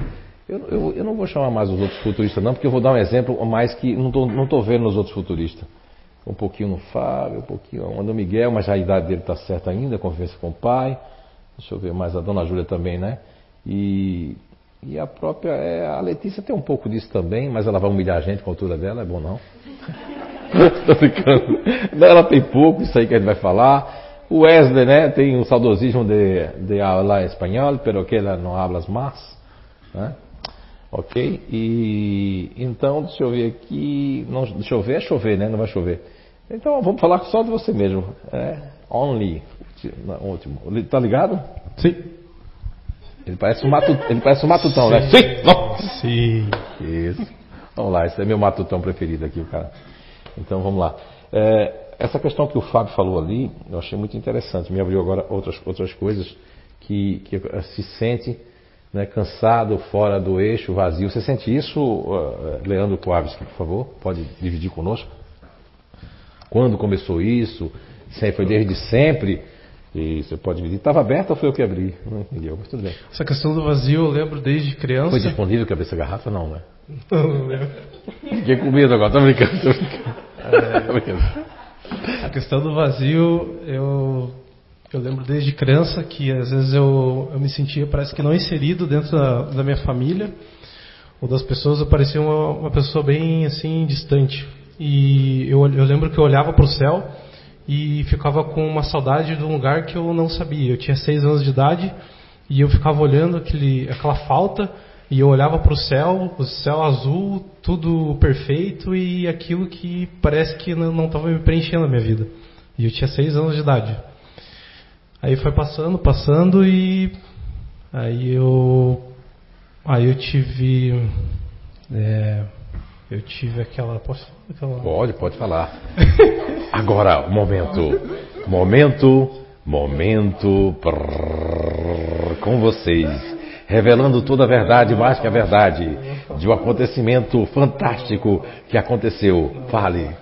Não daí teve um não sim não, você falou, não, eu não vou falar, ou é sim, vai falar? Aí teve um momento que eu passei por um processo espiritual ali que eu não entendi o que era. Que era. Que minha mãe tinha falado que não era para mim no, no carnaval. Ele tinha 17 anos, 3 meses e 4 dias. Era isso? Sim. Eu acho que isso vai ajudar alguém aqui. Então, é, dois, foi 2009, eu, eu, eu, eu, vivi uma vida praticamente normal, mas sentia isso que parece que as pessoas que estavam em volta de mim, eu não conseguia me enturmar com relação até conversas, palavras.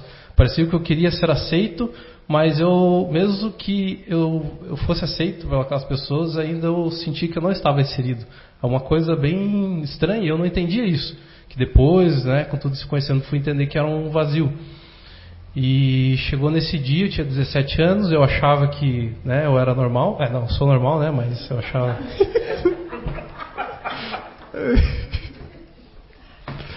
aí, aí foi no carnaval, era na terça-feira, minha mãe disse: não vá, não saia. Aí eu falei, né, fui do contra e fui mesmo assim. E aí saí lá e voltei só de manhã. E minha mãe tinha falado que não era para ir e tal. Daí depois dessa noite, desse dia, a minha vida não foi mais a mesma.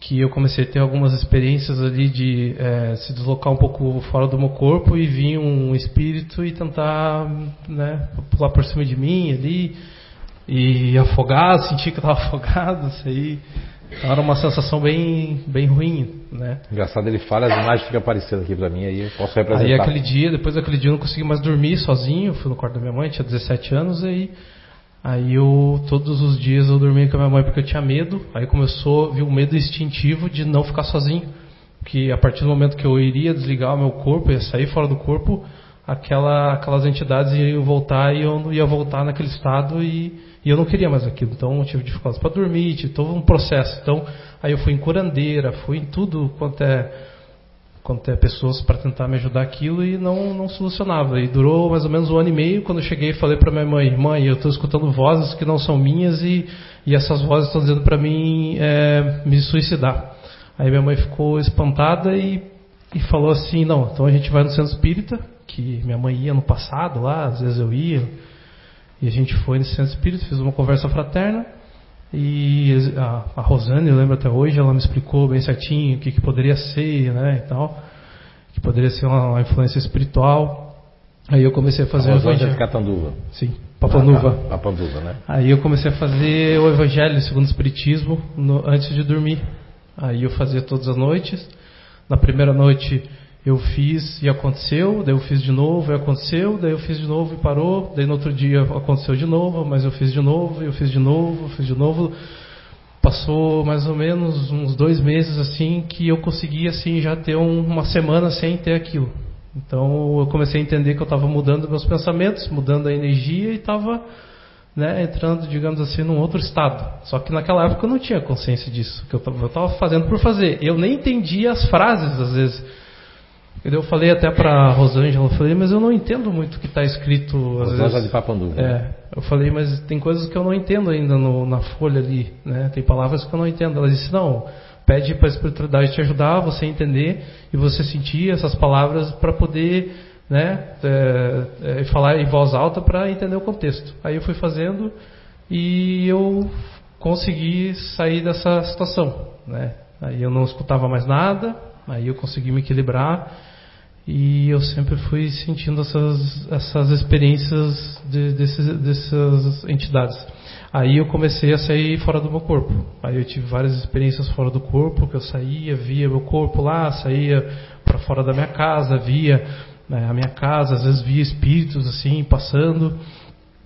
E foi isso foi depois desse processo, né? Então aí que foi, eu entendo isso que foi realmente um, acho que um, um limiar um caminho que eu tinha que seguir. Se eu tivesse seguido aqueles nos 17 anos, seguido aquelas pessoas lá, talvez eu não é, seria mais difícil talvez estar aqui ou estar nesse processo onde eu estou. Então, então a questão do vazio para mim foi muito forte. E daí eu eu comecei a faculdade, aí eu fiquei é, a questão do eixo ali, eu fiquei eu acho que uns acredito que uns sete anos sem dar sem dar tempo nem para o vazio. Eu tinha tantas tarefas, tantas acho que as atribuições de estudo, de, de, de, pessoas, relacionamento amoroso, tudo, família. Então eu não, não tinha tempo para nada. E aí eu, como eu tinha um sonho de trabalhar na área que eu estou, e eu vim e também trabalho, mais né, metas e, e eu acabou um dia, eu mesmo estando com esse vazio, é, mesmo estando trabalhando, achando que estava tudo perfeito, o vazio vinha. E eu estava trabalhando na frente do computador, de repente aquele vazio vinha. Aí eu não entendia, meu, o que que tá esse buraco no meu peito aí? E eu não fui dando bola. Falei, não, vou, isso aí não é nada, vou. Aí, aí eu comecei a. Aí eu senti de voltar ao centro espírita, né? Quando eu vim para Blumenau, senti de voltar no centro, no centro espírita, mas o vazio ainda nunca saía. Aí, aí veio a pandemia, aí a pandemia potencializou esse vazio porque daí a gente se afastou, a gente ficou isolado, fiquei isolado e, esse vazio se lastrou muito grande. Eu não, já não. Eu cheguei um dia, acho que ter, que né, eu comentei com o JF, eu fiquei cinco, cinco dias com essa sensação de vazio. É um buraco imenso dentro de você que você parece que não tem mais força, parece que a tua vida não tem mais sentido, parece que é, é um chamado muito grande dentro de você para fazer algo que eu senti que era. Eu, dentro de mim, senti que era. Eu fui, parece que é, como posso dizer, eu, eu tive uma programação para fazer alguma coisa, mas eu não estava fazendo. E o tempo estava passando e eu não estava tomando ações. É isso que eu, que eu, que eu sentia dentro de mim. Aí, eu, aí como acho que tudo na vida ocorre num, num processo é, cada um no seu processo, mas eu fui pedindo muita ajuda da espiritualidade para me ajudar a colocar pessoas que me ajudem nessa situação. Aí entrou o JF, entrou a casa aqui, eu conheci essas pessoas. Zé Araújo não entrou não? O Zé Araújo também. e, e eu fui fazendo. Aí o que acontece? Aí eu comecei a fazer trabalhos voluntários. Comecei a ajudar mais as pessoas e esse vazio ele foi diminuindo, ele foi diminuindo, diminuindo. Aí também tem o conhecimento que a gente tem da casa espírita, aqueles registros, né, que ficavam dentro de mim do vazio, às vezes, né, às vezes não era bem o vazio, mas era o vazio estava sendo preenchido, mas como o meu imediatismo já queria que aquilo se acabasse. Mas ainda tinha todo o processo. Aí, como eu comecei aqui a trabalhar no centro espírita, daí é, eu tive também processos energéticos que eu sentia cansado, mas daí o JF, o Zé, o JF, enfim, me ajudava ali a entender que isso era uma cadência, era uma cadência, então foi muito difícil, porque era uma cadência, eu tinha que, digamos assim, iniciar e dar continuidade naquilo para que o meu organismo, o meu espírito, aquilo se entrasse numa consonância para poder dar continuidade desses trabalhos. Então, no começo foi, para mim foi muito difícil, assim, é, entender esse propósito, né? Então, e hoje eu estou aqui, falando. Vamos fazer um resumo agora. É, duas, três vezes eu entrei aqui na. No, é, não, entrei no corpo dele mesmo, só não, só não, só não incorporei. Não, porque o pessoal que prega isso, não vai dizer para ninguém, mas é o pessoal da. É uma linha que tem dentro da apometria, né? Que a pessoa está acordada e recebe o outro. Não sei, eu não entendi até hoje como era. Mas o Júnior Zunino acho que entende mais isso. Mas assim, ó, o que, que eu posso dizer? Primeiro, posso fazer uma brincadeira? Primeiro, é, é, senão eu não, eu não vou ficar contente. Resumindo, isso quer dizer que se mamãe disser não vá, não vá. Mas agora eu vou falar sério. Também, né? Também. Mas eu não posso deixar de fazer isso. Senão não sou eu mesmo, entende? Eu adoro fazer isso, eu adoro. Vamos lá. Então, assim, ó, uh, o que é que ocorre aqui? E quando, quando eu entrei no sua, na sua psique, você esqueceu de um detalhe do JF, não querendo prestar dinheiro para aquele cabra safado, mas a gente vai falar, que é a questão da amígdala, né? Cerebral. Então, a, o, o, Leandro ele fez um trabalho de, de, de é, que foi o, o JF tem um módulo lá chamado amígdala cerebral, né? E você disse que isso ajudou muito e a terapia psicoenergética, né? E o restante aconteceu aqui, porque o que aconteceu de fato naquele dia, que eu entrei aqui para ver o que aconteceu, é que naquele dia, quando a mãe dele recomendou, ela foi, ela na verdade, ela foi um instrumento. O anjo da guarda dele, que é linda. É, realmente é uma anja da guarda bonita, né? Eu fiquei assim quando ela apareceu para mim, no dia que ele esteve lá comigo com a Sandra, Acho que era o comigo, não, com o JF me contou isso. Ele, o cara ficou deslumbrado com a sua anja da guarda. Né? A mulher apareceu. Então. Enfim, ela foi dizer para sua mãe que você não devia ter saído, porque ela queria que esse transe acontecesse lá. Veja como nós somos teimosinhos. Era o dia D, existe aquele dia D. O dia D era aquele. Foi tudo programado que aquele dia, daquela idade, ia aflorar aquilo que já devia ter aflorado nele, que é a a mediunidade, psicometria, tudo junto. E naquele dia, bum, isso deu bom. Só que era para ele estar tá em casa. As consequências seriam diferentes. O que, é que ele fez? Ele foi lá, carne, carne que vale. Carnaval, ele disse, é minha carne que eu vou jogar aqui. E aí ele foi lá pro. É? Um monte de espírito dançando também junto, é? umas loirinhas, moreninhas. na dele e tal. E aí, o que é que ocorreu? Estou exagerando um pouco, mas foi mais ou menos assim. Né? Foi as imagens que eu vi, só estou exagerando um pouco, tá? Eu aumento, mas não invento. Não é? Então, assim, ó, o que, é que ocorreu, né? Nisso aí, ele foi para o lugar, ele está na hora certa no lugar errado. Ele estava na hora certa no lugar errado. Então eu, eu, eu, consegui ficar em pé aqui, mas eu fui aqui dentro dele, aqui, né? Dentro de você, no bom sentido. Lá dentro, dentro, sabe? Eu fui lá dentro da estrutura, né? E o que eu percebi é que você foi na hora certa no lugar errado, onde as energias que estavam ali foi aí. Aí é igual quando abre o, o, o portal, meu filho, é igual a mosca. Tudo que é espírito assim, ele tá. Ó, oh, aqui, ó. Ui! Se joga, se mata. Eu também me matei. A vida é uma porcaria. O que, que tá fazendo aí? Não é? Teu pai, teu pai bebeu toda. Vai lá, vai lá beber, vai lá beber. Você entende o que eu estou dizendo, né? Sim. Dá uma fumada, dá uma cheirada aí boa. Vai gostar. Então se aproximou vários dele, né? Eu vi aqui que foi. Mas também são os testes, né? Ele, ele tinha proteção. A anja da guarda dele só podia proteger se ele passasse nisso. Né? Não pode impedir, que é um processo natural. O processo da escolha, existe uma lei que o processo da escolha, o anjo da guarda não pode se meter. Por isso que tem gente que quando vai fazer alguma coisa, né, assim, será que alguém está vendo? Não, os anjos da guarda, na hora que você vai fazer amor, fazer uma coisa, não vai ficar lá assim esperando.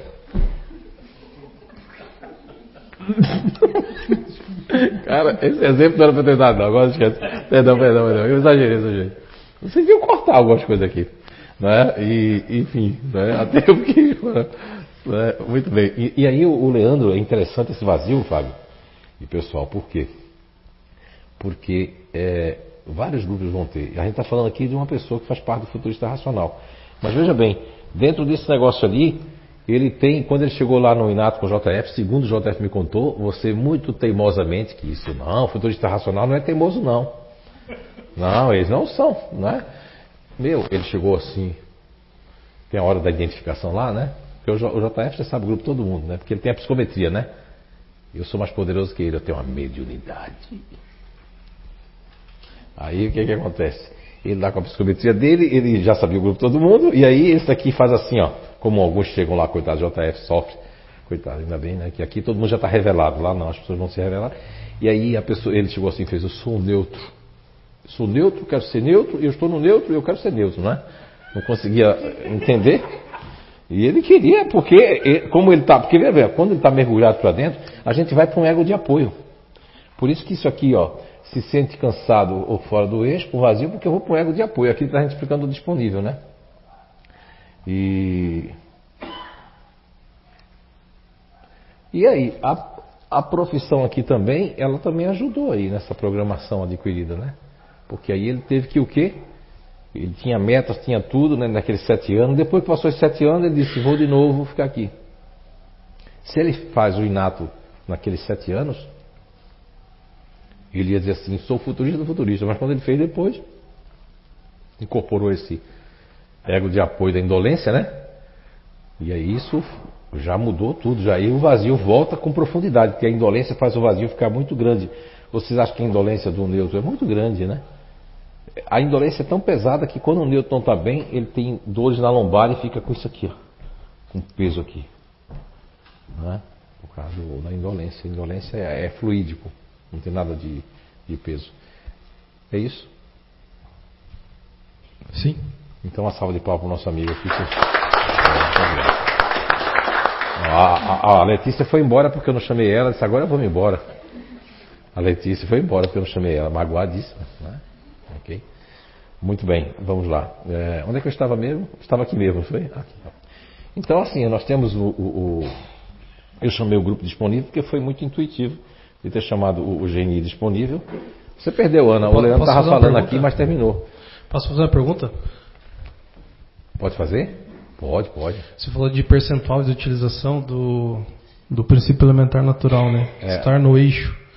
Mas se a pessoa ainda ela não tem a consciência do que é estar no eixo, o que seria um 100%, como que ela poderia medir isso dentro de si? Isso é meu garoto. É o sucessor do Zé Araújo, quem sabe, não vai ser, talvez um dos sucessores lá do JF. Então, Leandro, muito inteligente. Você viu o painel? Ah, ela voltou, não está magoada comigo não. A Letícia voltou, voltou. retornou a casa, o filho bom a casa retorna, né? É a filha pródiga. Essa palavra da filha pródiga é, é, muito interessante, porque as pessoas não fazem uma interpretação mais profunda. Um dia a gente pode fazer uma, um seminário sobre o filho pródigo, né? É muito, tem muita coisa ali dentro. Então, Leandro, o, o, que, o que podemos dizer sobre isso é que as pessoas não sabem. Eu perguntei para elas, mas eu coloquei uma, uma questão, por isso que elas responderam. Qual foi a questão que eu falei? Disponibilidade e ajuda. Mas não é só disso que vive o disponível. Ok? Aí eu falo uma outra coisa aqui que a Shirley e que todos eles podem se identificar e a Flávia não está percebendo isso. Só que a Shirley já está percebendo isso, a Flávia não percebeu ainda, que se chama ser útil. Esse é o pano de fundo de todo disponível. O, dispon... o que é que vai fazer o disponível não ficar doente? Ter uma imunidade super, mega, mega, mega, não ter nenhuma doença? Bem, primeiro ser útil e depois pensar o que é, que é isso que vai entrar no meu corpo. Porque a gente tem muita informação hoje. Muita informação.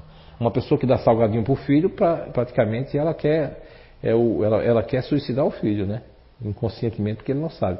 Um filho não sabe o que é o salgadinho, sabe que meus amiguinhos comem. O Miguel, mas todo mundo come salgadinho.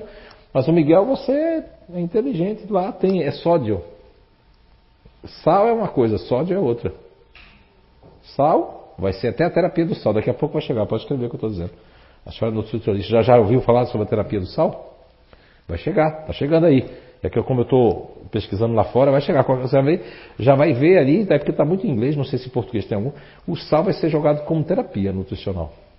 Que é maravilhoso o sal. Mas o sal verdadeiro, não esse sal. É? Então o sal está lá na Bíblia, é o sal da terra.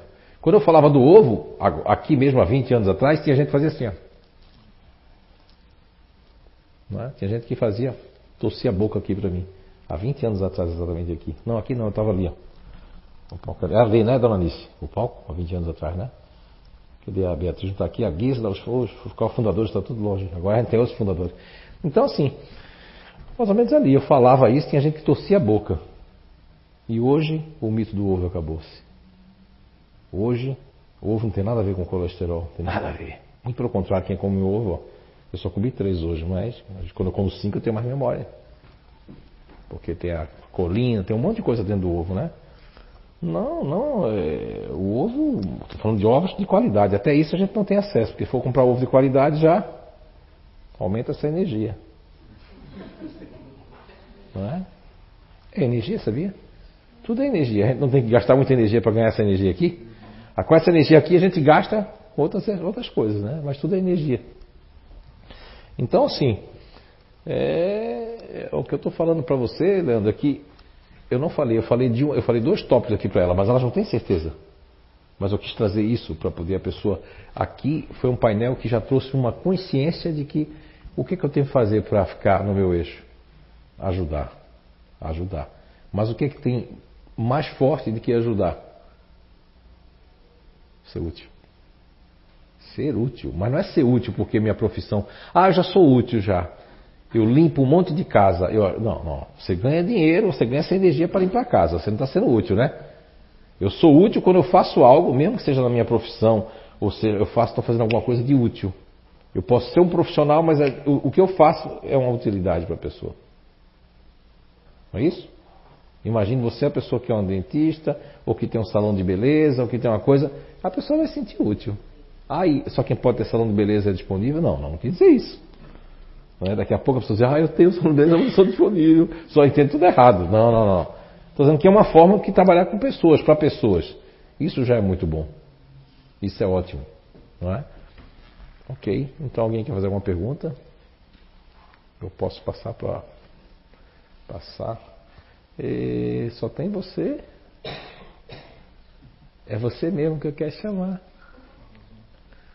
Isso, controlador emocional, só tem ela mesmo. Deixa eu ver aqui que eu estou meio cego hoje. Vocês me ajudem. Aqui, aqui, meu querido. É. Só tem ela? É, né? O... Ó, vai ser uma andorinha só que vai fazer verão. Ela tá assim, nossa. Vem cá, mulher, tem medo de mim não. Eu não mordo não. Como é que vai você? Tudo bem? Agora eu posso tocar. Aí quem eu não toquei está dizendo assim. E aí? Primeiro seu nome, seu grupo. Então, eu sou a Rosana, é, continuadora emocional. Isso. Eu fiz duas vezes o lá no Inato. O JF lá. Com o JF o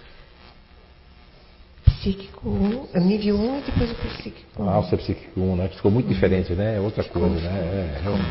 Maravilhoso. Não é? Valeu a pena então, né? Valeu. Muito. Então, e, e, e, você então se conhece já um pouco, né? Isso é muito bom. Um pouquinho. Socorro para minhas coisas. Para se afastar agora, gente. Estão com ciúme da gente agora, vamos lá. Fica longe de mim. Não, é os microfones. É, é, mas fica aí. Não deixa a mulher nervosa, não. Ela já está nervosa. Né? Não, ela não gosta de trocar, não. Ela queria ficar com esse. Trocou, mas foi rápido, viu? Rosana, é, essa questão aqui eu quero falar com você. Ó. Qual programação adquirida está mais forte em você? Quando eu falo de programação adquirida, eu falo do, dos pais ou lar, relacionamento com alguma pessoa, profissão ou cultura. O que é mais forte em você? Disso aí que, que você acha que influenciou você ah, porque assim, ó, o seu grupo natural de inteligência, que faz parte de uma boa parte da psique ou do inconsciente coletivo de Blumenau, se nós pegarmos a questão que a Rosimar Schork leu para nós, lógico, com muito cuidado, tá? Que as pessoas já vão pegar isso aí, porque quem não entende o que a gente está falando, eles começam a ter preconceitos, julgamentos e falar mal do que eu vou dizer agora. Mas se nós pegarmos a questão que eu, eu recordei hoje, que é uma questão interessante, que é a questão, é, questão 215, foi que eu li?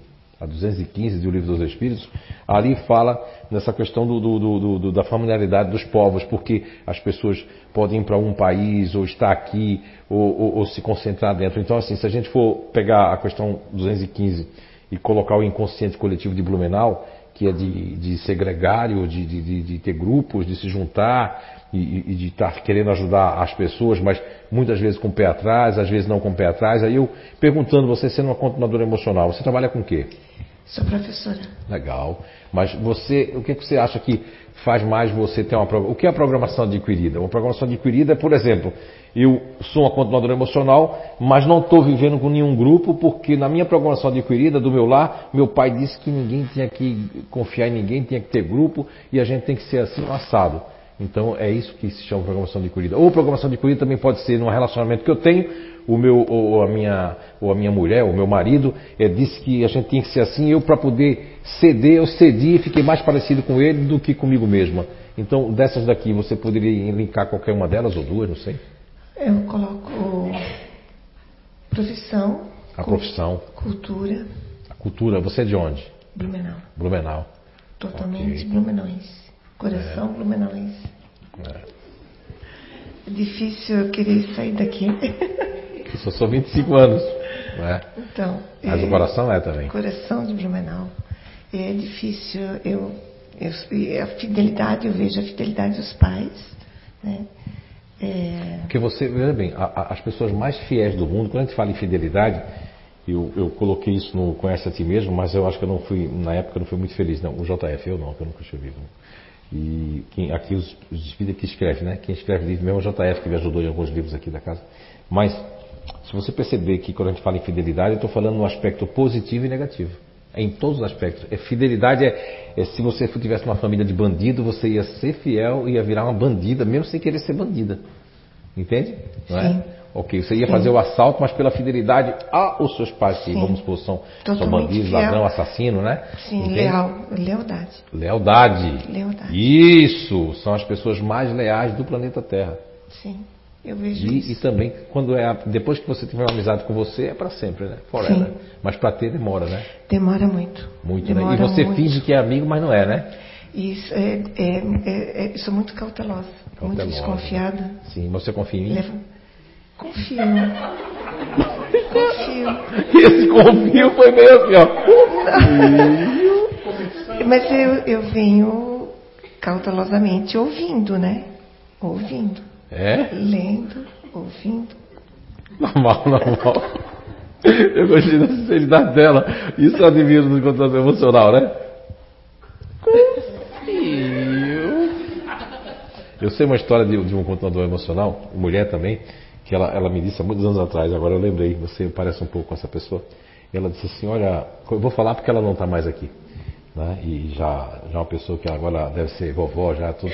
E ela me confidenciou um negócio muito interessante. Ela disse: eu, eu, eu, eu, eu tive um namorado amante, né? Ela disse, porque a minha avó teve, a minha mãe também teve, e eu não sei porquê das quantas já fiquei é, viúva e fui também né, para ser né, uma, uma, uma, amante de uma pessoa casada, nesse sentido. Né? E aí eu achei assim, aquilo me chamou a atenção. É a primeira vez que eu conto isso, porque eu vou contar isso lá no JF, não conto isso lá. Foi o JF, mas também foi aqui, que ocorreu há muitos anos atrás, isso faz uns 16 anos atrás. E aí eu percebi que essa questão de continuidade também numa programação adquirida pela minha avó, pelo meu pai, que são os, os vamos dizer assim, são os costumes, sejam positivos ou negativos, né?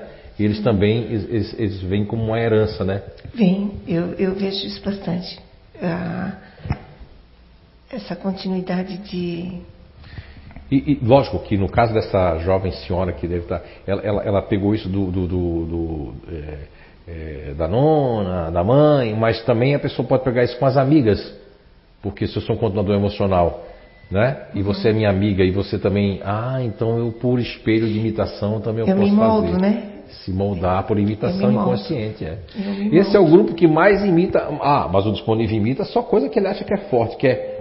Aí ele imita inconscientemente. Aqui não, aqui a convivência faz com que eu imite e me molde, né? Eu, me, eu vou imitar e me moldar. Imitar, sim. Sim. sim. O Robson, que eu não vou dizer porque eu não quero que ninguém diga para ele, né? mas o Robson, né? Ele me imitava aqui inconscientemente. Tinha gente assim, você viu você na palestra? Eu digo, mas eu não dei palestra. Deu. O Robson deu no seu lugar. Não é? Porque o Robson na época, mas ele não tinha consciência disso, né? É interessante isso. Porque é, é muito interessante falar com esse grupo sobre isso. Todos nós temos aqui, todos os grupos têm isso aqui, tudo que eu coloquei. Sim, mas o que está me dando intuição para ajudar vocês é trazer alguns grupos que vai ficar mais elaborado isso. No caso da programação adquirida, esse é o grupo mais, mais, mais forte que tem em termos de programação. Que mais se molda. Mais se molda a programação adquirida. Uhum. E, e, e, e, pode sair fora do eixo. Seus, mas quando Sim. eu falo do eixo agora, é, Rosana, eu vou falar do eixo do espírito. Porque você pode estar vindo com um propósito, não é? e dentro desse propósito, é, essa programação adquirida pode influenciar para sair do propósito. Por exemplo, por que o Leandro ele ficou com esses vazios todos? Porque ele tinha um propósito. O propósito dele é quando chegasse a idade X, Y, Z, ele ia ter aquele. Porque Exíbia Gaspareto, que é do mesmo grupo dele, teve isso aos 40 e poucos anos, 45, que deu a eclosão dessa mediunidade e tudo isso, porque aí ela foi, ela se procedeu como instrumento. Ele também, se, com consenso, né? Eu disse, vou fazer isso, não, mas mais ou menos vai acontecer em tal época. Só que ele está na carne, não vai lembrar, mas alguém vai lembrar a mãe: olha, fique em casa, meu filho, não vá não, saia não, fique aqui. Por favor, não vá, a mamãe está pedindo, não vá, Leandro, não vá. Vou? Vou me divertir? Preciso, eu preciso. Né? E aí ele foi. Aí as consequências são diferentes, a mesma coisa você. Mas você é diferente. O continuador emocional de todos os grupos, é o grupo que é mais tem a, a Ana ali, ela é, estudou direito, que mais tem atenuantes e corpus, corpus para tirar assim, não. É porque eles podem engrenar numa coisa, né? Por exemplo, o JF não tem neto, mas eu tenho, né? Eu tenho um neto de, de que é o Mateus. E assim como você, o Mateus, eu perguntei quem eu perguntei, eu estava onde? Ah, não, foi o JF, ele estava dando um workshop lá em Itajaí. E ele perguntou a um continuador emocional que estava lá, e o JF perguntou se ele havia tido, e o, e o rapaz estava meio que, o cidadão, porque no, em público, né? Você já está acostumada comigo, né? Mesmo assim, olha a dificuldade que você teve de vir aqui, não é? É que você é hoje, em especial, é, eu hoje em especial não estou equilibrada. É, eu sei é isso, por isso que eu chamei você. Por isso mesmo. É. Eu agi desta forma. Mas ah. de outras vezes eu já estava mais equilibrada e pude estar aqui. Isso, muito bem. Mas todos nós temos os dias, exatamente. É, temos dias que é melhor, dias, dias que não são tão e melhores. outros dias faz parte, né, Rosana? Faz parte. E, e, você tem filhos? Dois, são gêmeos. São gêmeos, que idade tem? 25. Ah, você. 25? São seus irmãos ou são seus filhos? Vamos equilibrar ela. Não, é, mas eu estou com 52. É. Ah, é? 52. Sim. Muito bem. É. Ah, mas está jovem. Mas eu penso que eu estou 90% né, dentro do meu. Do seu eixo? Do meu eixo. Seu eixo? 90%, né? É, assim, do, do, do, seu propósito, sim. Do, que eu digo, do, do, o, que desviou, o, o, que desviou muito pouco, e que eu quero dar o exemplo, é o espírito que eu vim fazer. Você participa de algum grupo? Sim. Quantos? Tem, pois é. Tem o grupo da escola, tem uma porção. Tem o grupo das amigas, tem, tem o grupo das amigas. Só. É, são dois. É, então você está 85%. Né? Porque o, o controle emocional. Né? Né? Então, é, é, mas não, estou brincando, tô, tô, também, também. Mas está participando de grupos. O controle emocional, quando não participa de grupo nenhum, tem alguma coisa errada é, e ele fica dentro de casa. Isso na minha é porque o controle emocional também em conservação, ele pode ter um grupo da família e ele está recluso por conta de uma luta que ele está interna. Uhum, é. Então é uma luta interna muito grande quando a pessoa vem pelo continuador, é para não abandonar as pessoas, para não querer ficar sozinho, né? Se ele quiser ficar sozinho, aí tem alguma coisa errada. E onde vem o o perigo. Nunca queira ficar sozinho. Mas já quis. Eu sei disso. É o já. Quis, já estive é... bastante. Aham. Por isso que vem como controle emocional para dizer não, a base vai não. E o nosso grupo, onde é que fica? E o medo também, né? Muito. Exatamente, o medo faz parte disso aí. Sim. E você, você sente que então que seria mais na cultura? Os eu, pais, eu né? Vejo, é, os pais. E o relacionamento? Você não pegou nada no relacionamento, não, né? Aí eu quero explicar isso. Eu tava é que faz 15 anos. Não, mas não é isso já, não. Né? Mesmo quando você teve um relacionamento com a pessoa, você já tinha já a imitação inconsciente, já você já tinha uma pessoa que você admirava, você já tinha toda a formação Sim. de um programa. O continuador emocional, quando ele tem um programa pré-estabelecido para pegar outro, só se for muito mais forte do que o primeiro. Entendeu aí? Então o companheiro lá não trouxe essa, essa força que você teve lá atrás já, de dizer eu quero ser assim, eu vou ser assim, eu quero ser assim. O, o CD que você cedeu para ele não foi tanto, você cedeu, mas sempre com o pé atrás e Sim. sempre com o pé atrás. Sim. É? Entendeu o que eu, eu, eu me vejo doando. Isso. Bastante. Eu me vi doando. Doando, mas é, pegando pouca coisa. Em torno, em torno de sim, sim. 20 anos e de, agora 15 anos sozinha. Isso. Né? Muito bem. Muito obrigado, Rosana. Uma salva de palmas para ela. Obrigado. Isso foi bom para a gente entender um pouco como esse grupo é diferente dos outros. Né? A Rosana ela é uma controladora emocional e peguei ela num momento aí que ela não estava nem boa para falar, mas, mas quando vai saindo de dentro, ela falou muito bem, vocês viram, né? Então, por quê? Porque não adianta. É, o controlador emocional é um grupo que mais vai sofrer essa questão do, do, do, do da programação adquirida, né? O quanto de sua essência natural. Agora eu vou chamar aqui. É... Você me dá essa cadeira aqui? Eu vou receber um espírito aqui. Ah, aí todo mundo fica doido, né? Eu vou receber um espírito. Jaqueline, vem aqui, Jaqueline. É? Hein? É só passar, né? Não, nem vi você passar. Agora, por favor, você vem aqui sentar. O espírito é você. Pega, ajuda ela aí, ajuda ela aí. Não, é subir escada a gente consegue. É? A gente tá moça, ó. É. Eu sei que isso aí. Vamos dançar alguma coisa? Não, né? Vamos. Não, eu fui liberada da botina, agora é, até consigo ficar um tempinho. Não, não, é melhor ser. Não, vamos judiar. É, não vamos judiar. Então, nós temos aqui duas pessoas. Qual é o seu grupo, Jaqueline? Franzi Manzaco. Otimista. Otimista, sempre comendo a gula danada, né? ah, eu não queria falar, mas é que veio rapidamente. Muito bem. E, e você, qual é o seu nome e o seu grupo? Eu sou Juliane, também sou otimista. É, né?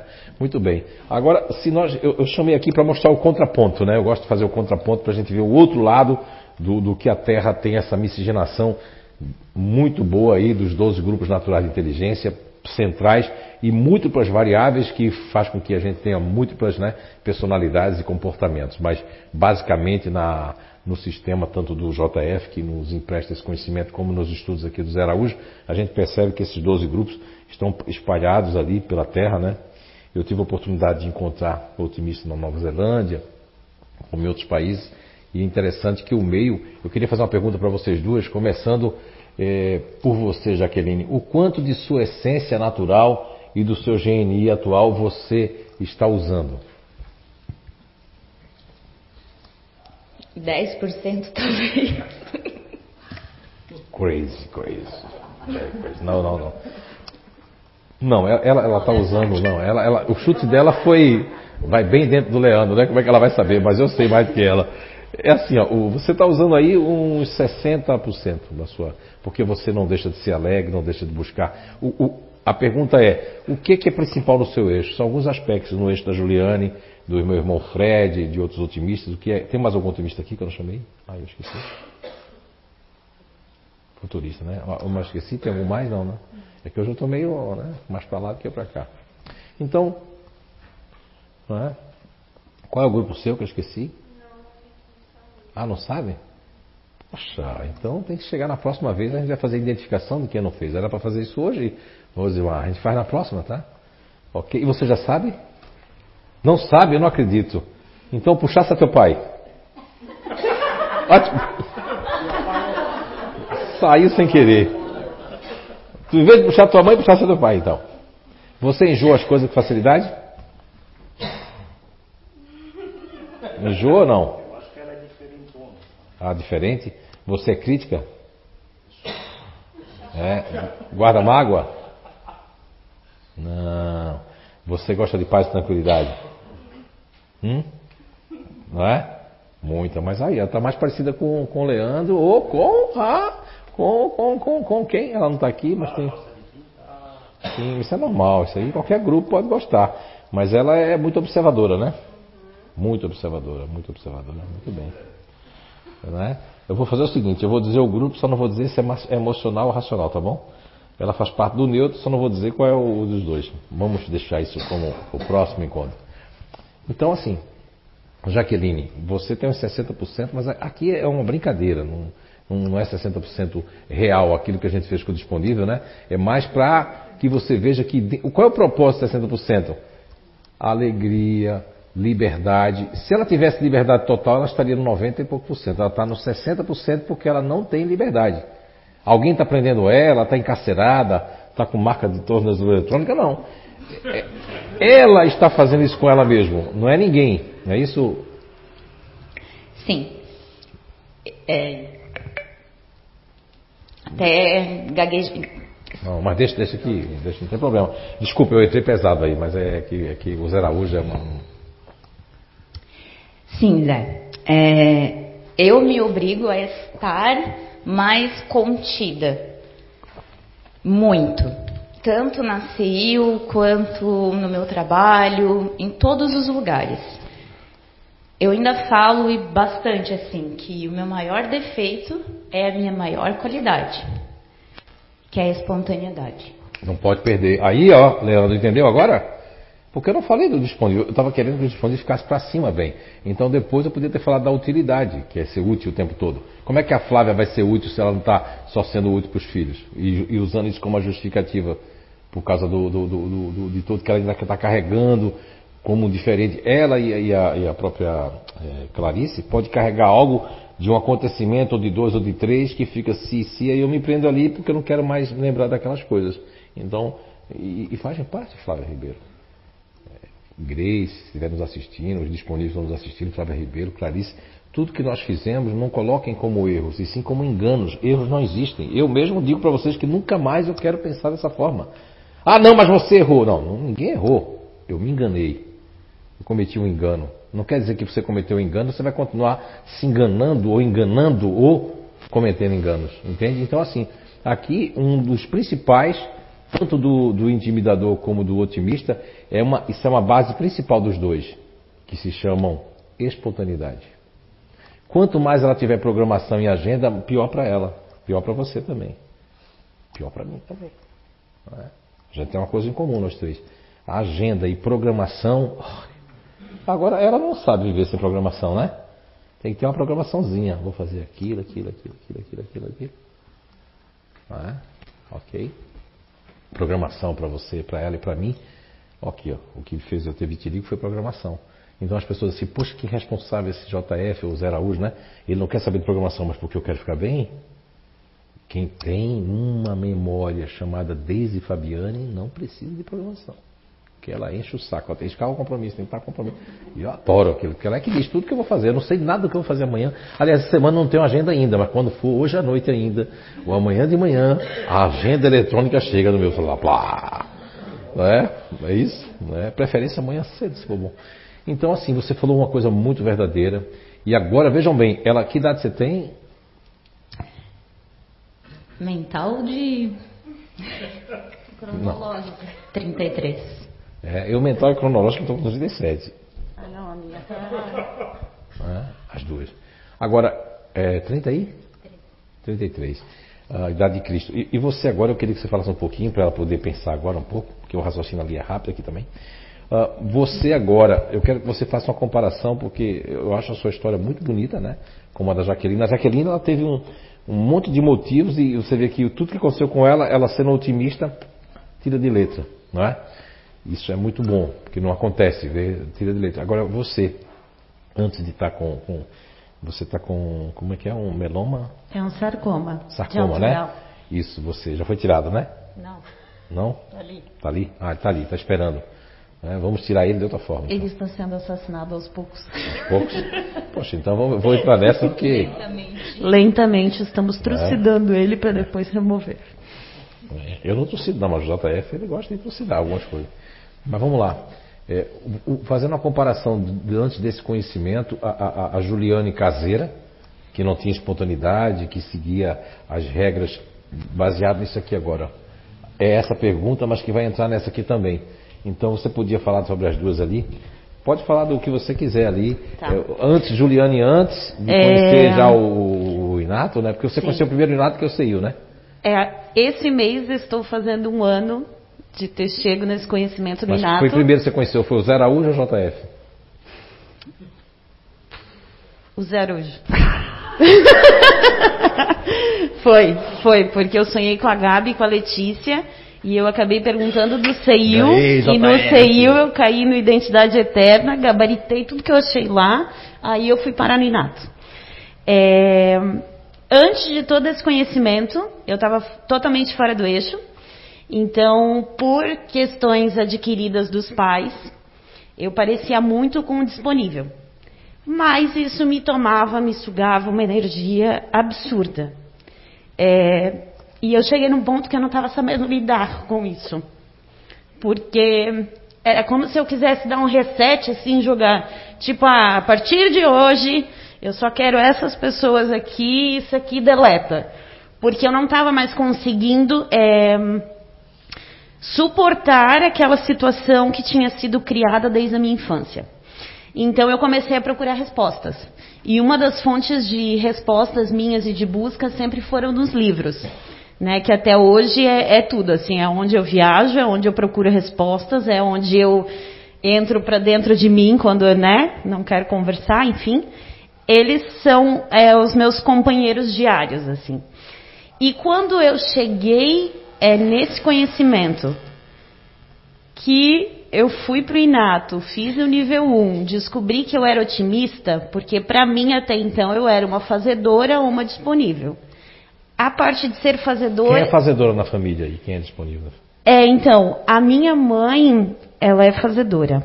Só que eu acho que foi meio que, vamos dizer assim, é incorporado na mentalidade de que a mulher tinha que servir. Então eu vim com essa. É, tá já... na Bíblia, né? Tá na Bíblia, né? Não, mas aí como a minha avó é continuadora emocional, ah. essa parte passou para a mãe, que passou para mim, que morreu ali, porque assassinei essa, essa parte da minha vida, a gente resetou aqui. É, e daí quando eu descobri que eu era otimista, eu falei, como assim, gente? Como assim otimista? Para com isso. Aí fui para casa pegar os livros, do JF, do Zé, de tudo que eu achei, comprei todos. Eu falei, agora vamos ler esse negócio. Quanto mais eu lia, mais eu falava, gente, na adolescência, quando eu saía, otimista. No trabalho, quando eu trabalhava com contabilidade, era voluntária em todas as outras coisas, porque contabilidade era chato, eu era voluntária para ter uma novidade, otimista. E daí eu comecei a perceber assim, os relacionamentos três, quatro meses acabava, porque acabou a novidade. Mas três, quatro meses é muito tempo. Ai, era uma né? eternidade, é gente. Meu marido é o recorde do recorde. No entanto, que quando eu conheci o meu marido, eu achei ele assim um enigma. Aí eu convidei ele para sair. Primeiro eu persegui nas redes sociais, conversei com todos os amigos dele, descobri tudo que eu podia. Daí eu falei, não, ainda tem um negocinho aí que eu não conheço. Vou convidar ele para sair. Aceitou. Bora.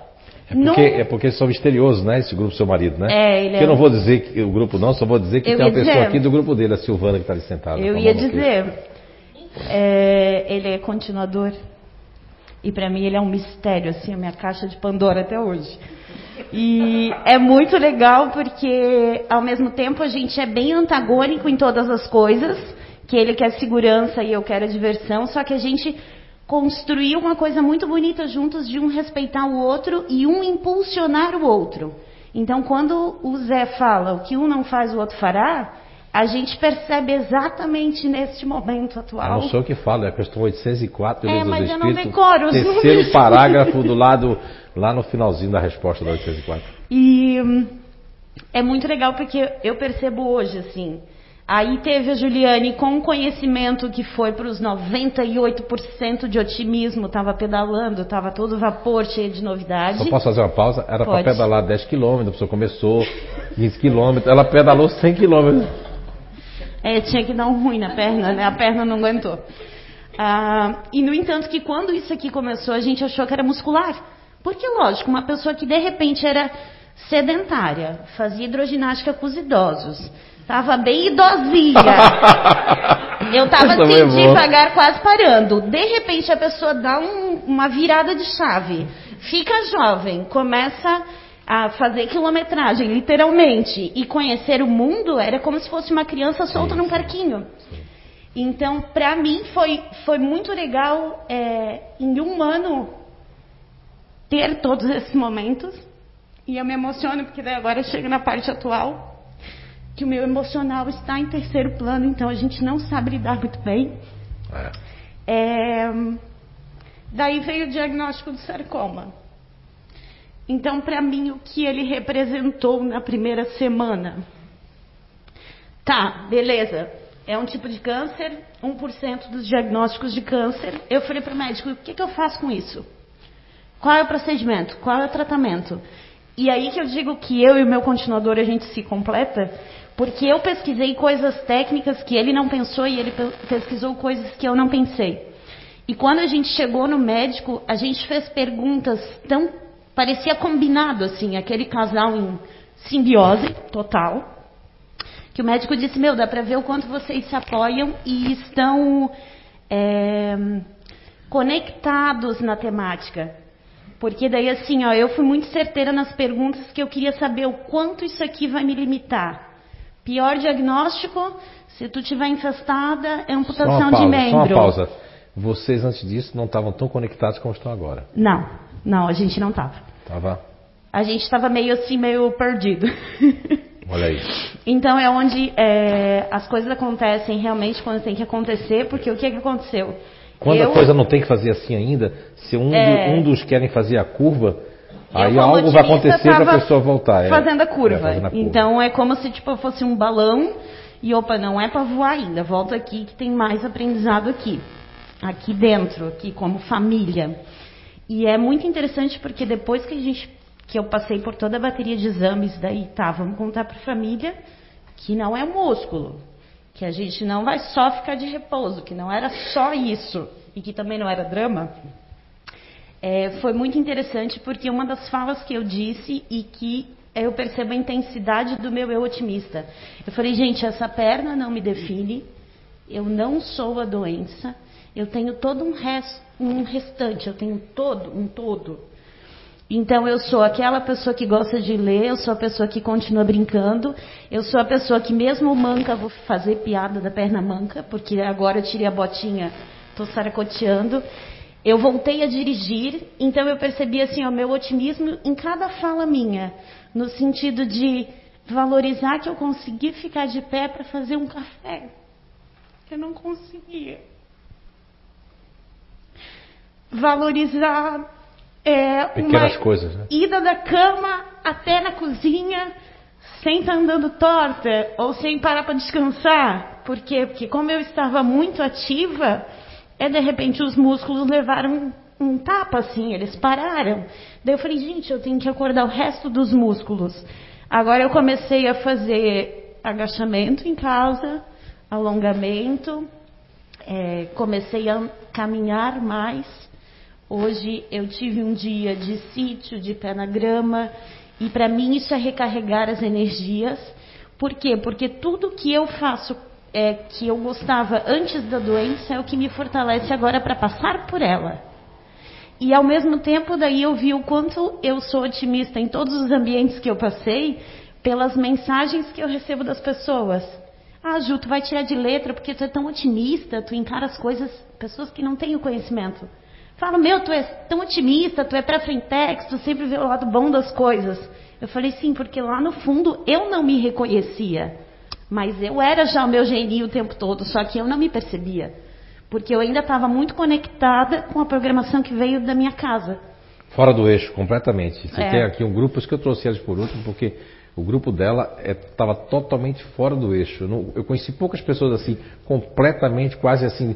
É, tá ali o princípio elementar natural, tá aquela base, tá aquela energia ali, mas embotada e totalmente usando os egos. Por exemplo, ela usava o, tem que usar esse braço, ela usava essa perna que é um subego chamado que, que tem a gula, que tem a, a, a gula tá aqui, mas aqui tem um lado que é, que é predisposição de ajudar, ser disponível. Então ela usava aquilo ali porque combinava com o que vovó e mamãe fazia, combinava com a herança, então ela tinha que usar a perna em vez de usar o braço.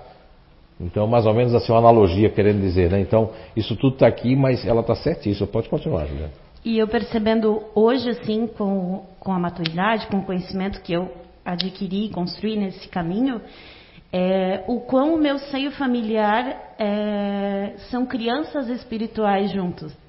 Porque eu percebo agora, mesmo eu doente, as falas que vêm, tipo, de quem deveria estar me acolhendo, que tu fala, gente, eu, são crianças, tipo, agora eu enxergo eles. Então agora o meu papel é o que? Ajudar eles a enxergar a vida de outra forma, a buscar também. Eu falo, gente, vocês estavam esperando, sei lá, para morrer, porque chegaram nos 60? Posso ir antes? Ou não, porque não quero? Porque para mim é, não é o momento, porque eu tenho muita coisa para fazer. Agora que eu já me descobri, né? Ah, não, agora que eu me descobri, gente, por favor, né? Me dá mais tempo. Se eu tive 34 anos para descobrir que eu era otimista, vão me deixar um ano só dentro do eixo? Eu judiaria, né? Não, não, nem faz sentido, porque a encarnação tá complicada para acontecer de novo. Vou pegar agora a Jaque. Jaque, é, você, acho que agora eu posso voltar a pergunta para você. Essa questão do eixo que você falou ali de 5% e tudo mais, é que assim, a, a espontaneidade e, e- e ser quem vocês são, que é o que ela buscou fazer, mesmo que a família veio em cima dela, mesmo que muita gente, se ela enlouqueceu, tem um demônio em cima dela, que aconteceu porque agora a nossa filha está assim, nossa coisa, o marido disse, meu Deus do céu, o que é isso? O que estás fazendo? Quer dizer, todo mundo assim, mesmo assim, veja bem, faz parte desse grupo natural de inteligência. Mas alguma coisa também faz com que ela, é, é, porque essas coisas acontecem para chamar a gente, porque ela ia na curva, ela ia sair de uma coisa que tem que ser vivida. Não foi à toa que aconteceu. Tudo que acontece nessa vida, porque eu posso botar embutido. Ela pode estar ali embutido ali, ó. Eu cheguei com aurímetro, eu não, o JF ele trabalha com aurímetro, com, com bioenergia, psicoenergia e tal, que é o identidade energética. E ele botou o aurímetro numa pessoa lá, que deu a intuição dele de colocar uma coisa, só que ele não disse a pessoa. Ele colocou e o, o, o aurímetro era para fazer assim, ele ficou paradinho. Ah, o JF não disse nada à pessoa, foi pesquisar, porque e a pessoa disse, está tudo bem? Sim, está tudo bem, né? Ele omite, tá vendo? Não é que ele seja, mas ele vai omitir, porque a pessoa não, não conhece religião, não conhece aqui, não conhece nada, ele foi pesquisar sobre isso. Aí, eu, aí foi depois que caiu a, a, a ficha em mim. Não, aquilo está embutido dentro da pessoa. Se essa pessoa sair da curva, a coisa pode acontecer. Entende? Pode acontecer porque a gente tem várias coisas aqui. Nós temos uns milhões de bactérias, de vírus, de tudo. Só que tem uma força no fluido vital, uma força supra espiritual que por nosso merecimento deixa aquilo parado, aquilo parado. Mas se a gente tomar certas ações e decisões, aquilo pode voltar com força. Entende? Vocês entendem, né? Então, assim, é, lógico que quando a gente diz para você ser espontânea, não é para chegar lá no, no, no, no hospital e dizendo assim, não, assim não, porque, lógico, mas também não pode deixar de sorrir, não pode deixar, tem, é, tem que só, é, é, algumas coisas que o otimista faz, que, que ela não faz ainda, porque como ela disse agora, ela tem um ano de otimista, você já tem bastante tempo, né? Então, Mas tem coisa sua que nem parece que ela é uma otimista. Tem coisa dela que ela parece que é uma freira mesmo, sabe? E você parecia uma. uma, uma... Já que a gente vai é. aprofundar essa temática. Mas tem coisa que, mas tem coisa que ela faz que ela não, ela não percebe por quê? Por causa da espontaneidade, tem coisa que ela faz que é meio fora assim. Por exemplo, é, uma coisa que vocês têm, que, que eu, eu, achava que era o diferente que tinha, e eu estava totalmente enganado, o diferente, ontem eu falei no workshop lá, foi muito interessante. Eu falei sobre essa questão da inveja, que os otimistas, na verdade, eles é que têm uma inveja, mas é uma inveja onde eles concluem essa inveja, que não é inveja ruim, mas Cara, que tênis legal. Ai, ai, eu vou ter um desse, eu vou ter um desse, eu vou ter um desse. Eu vou lá e compro esse tênis, porque eu achei legal. Pode ser de uma pessoa, de um artista de novela. Ou eu compro aquela câmera, né? Fulano tinha uma câmera. Ah, tem uma câmera, eu vou ter essa câmera também. Tem que comprar a câmera, meu amor. Vamos comprar a câmera. Eu compro a câmera, depois até uso, não uso essa câmera, mas eu. Na época eu estava. Então, esse tipo. E o diferente não. O diferente, a inveja dele não tem nada a ver com inveja. É assim, é comparação. A grama do vizinho é sempre mais verde. É diferente. Não tem nada a ver com isso aqui. Aliás, a inveja não faz parte de nenhum grupo natural de inteligência, faz parte de uma predisposição do espírito que quer ter aquilo que teve em outra vida. Isso sim seria uma inveja. Ou eu quero ter aquilo dos outros, mas não quero trabalhar para fazer aquilo. E a verdadeira inveja nem é essa. A inveja de tempos atrás é aquela que a pessoa bota um olho grande em você, que quer ter o que quer ser, quer ser você, ou quer ter o que você tem, mas não quer fazer nenhuma força para tal.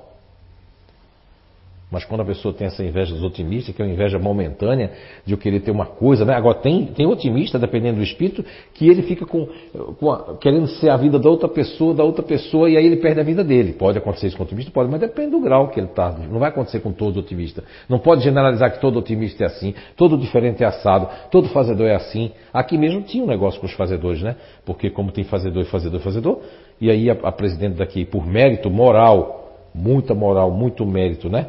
E é uma pessoa correta, transparente e que todo mundo se usasse um pouquinho do que ela tem, esse, ah, o mundo seria melhor. Mas ela não deixa ninguém sair. Sai pessoas aqui chateadas com o outro porque tem consciência de que aqui não é para sair assim. É uma das regras da nossa casa, do CEIU. Vocês estão assistindo aí pela primeira vez na internet. Ah, o CEIU tem uma regra interna que talvez um ou dois trabalhadores é, saiam daqui, mas porque tem muito orgulho, porque tem muito melindre, mas o, aqui tem uma regra que a Alice colocou que eu acho muito linda, muito linda mesmo, que é a pessoa falar com o outro para não sair da casa chateado, porque isso é energia, então não está compreendendo nada. Que adianta vir aqui dar uma palestra se eu não faço isso? Ah, adianta, porque aí vai. Se eu disser isso, daqui a pouco não tem nenhum palestrante mais aqui. Eu vou ter que voltar a dar palestra. E o objetivo foi ter um monte de palestrante e você sair. O objetivo é você não querer ser estrela. O objetivo é você trabalhar nos bastidores. O objetivo é você ficar contente com o sucesso do outro. O objetivo é você ser feliz com a felicidade dos outros. Isso se chama evoluir. Então, assim, Jaqueline, não deixe de ser você mesma. Quando é que você nota que você mais você não pode ser espontânea? É no trabalho, é em casa ou na vida no geral? É no trabalho, em algumas situações em casa. Mas eu me limito muito bastante também. Porque eu, não, eu ainda não tenho maturidade para saber o limite.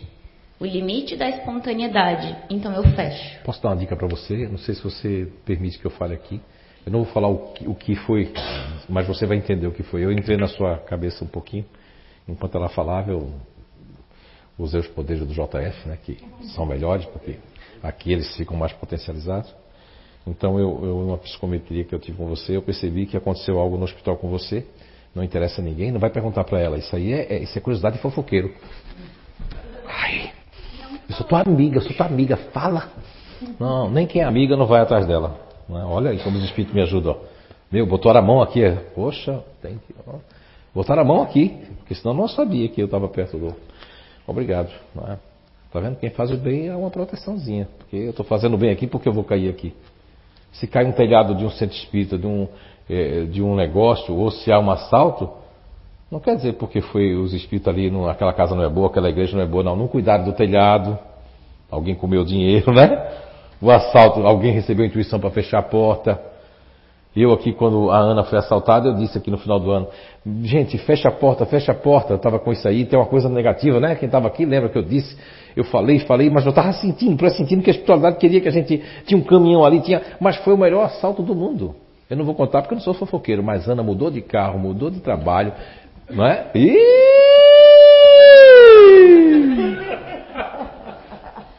E tá mais bonita. Né? Então, assim, quer dizer, foi um assalto, tudo bem.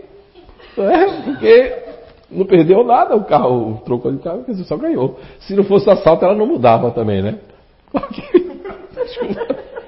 É que veio isso aí. Agora, eu, eu entrei na sua.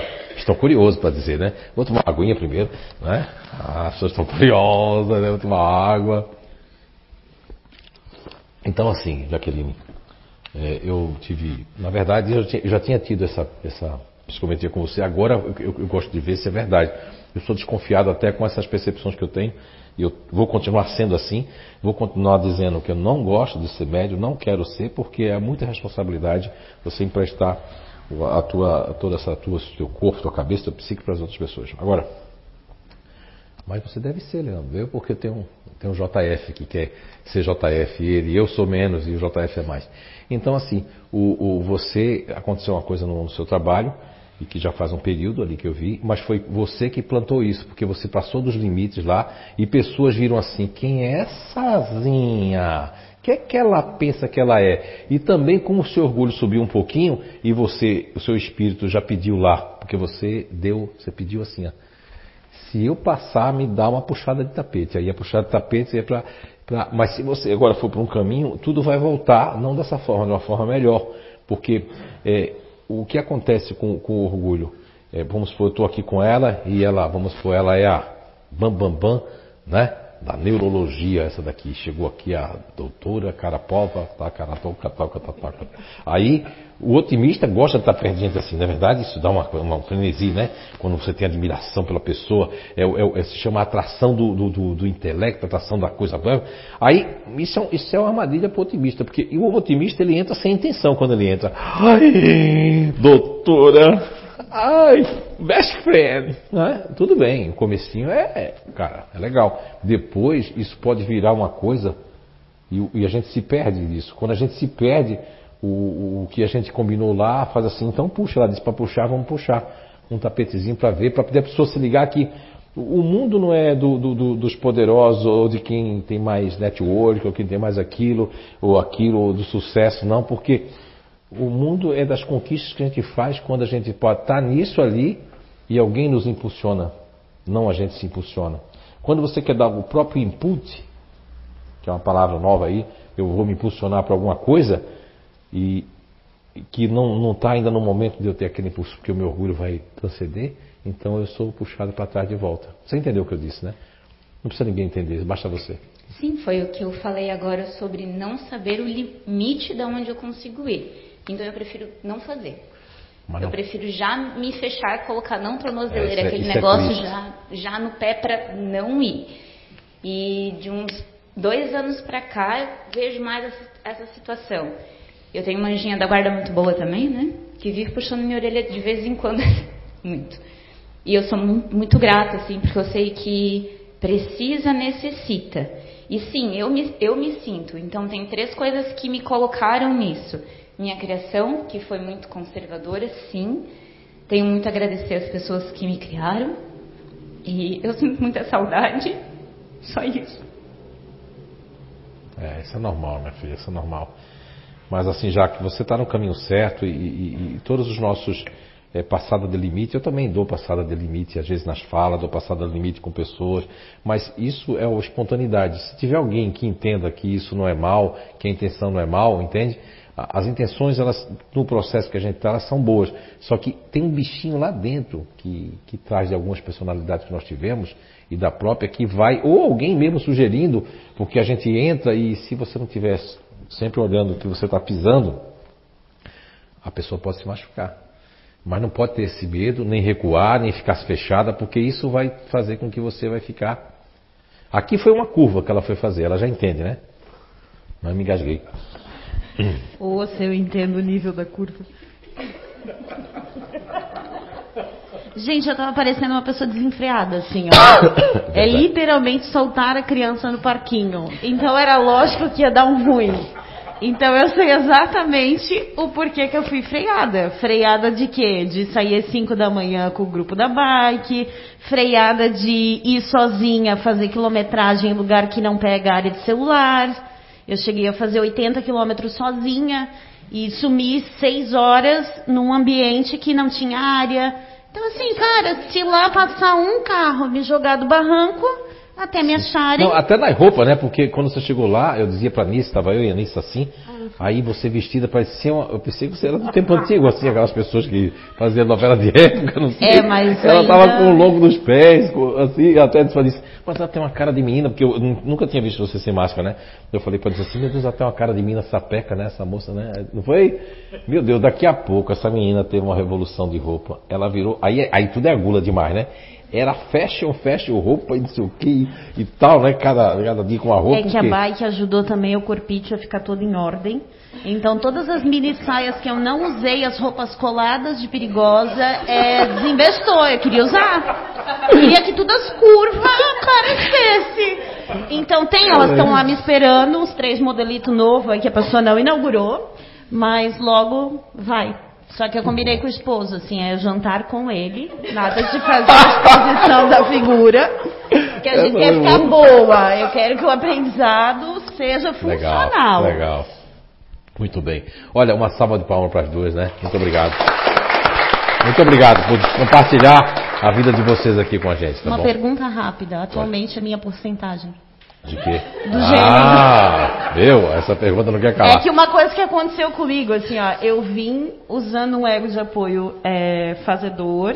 E eu até tinha comentado um tempo atrás que eu não gostava muito do meu outro ego de apoio porque eu só conhecia o lado ruim dele. Sim. Então hoje eu meio que estou namorando esse outro lado que é mais frio, Distante nesse mais, lado mais é, é, prospecto, né? Daí eu não sei assim. Qual Olha só, eu, eu vou fazer uma medição antes e o depois aqui. Antes que eu diga se você está com com isso que logo logo vai sair, é que você está aí nos 75%. Mas já tinha alcançado os 90%, mas estava muito meio. Não, eu estava muito gulosa. Não, estava muito gulosa. Não estava sabendo né? lidar com isso. Ah, tá bom. Ok. Jaque, ajuda ela aí, por favor. Não é? Marcelo. Tenho um comentário para falar, Zé da. É. então lá. eu estava falando ali do meu pai, né? Eu é. acabei. Cuidado aí. Sentindo cuidado. muita saudade. Mas meu trabalho, sim, gosto e eu me vejo muito na vertente, provavelmente, né, da minha, utilizando um comportamento da, da minha vida anterior, não sei se nessa anterior ou na outra, do disponível. Então, tanto para terapia, então a gente tem uma cultura conservadora de ajudar, tanto que a minha mãe é uma continuadora emocional, e antes eu ia até quando você estava conversando a com a Rosana, eu ia falar que a gente está passando assim, tá não, porque eu não estou no meio. Então a minha família está passando por um momento de reorganização na família. E esses dias eu questionei minha mãe por um monte de atitudes que ela fala, né? Que ela faz, porque ela é muito boa, então as pessoas, ela perde o limite da bondade, as pessoas acabam abusando. E isso me deixa maluca.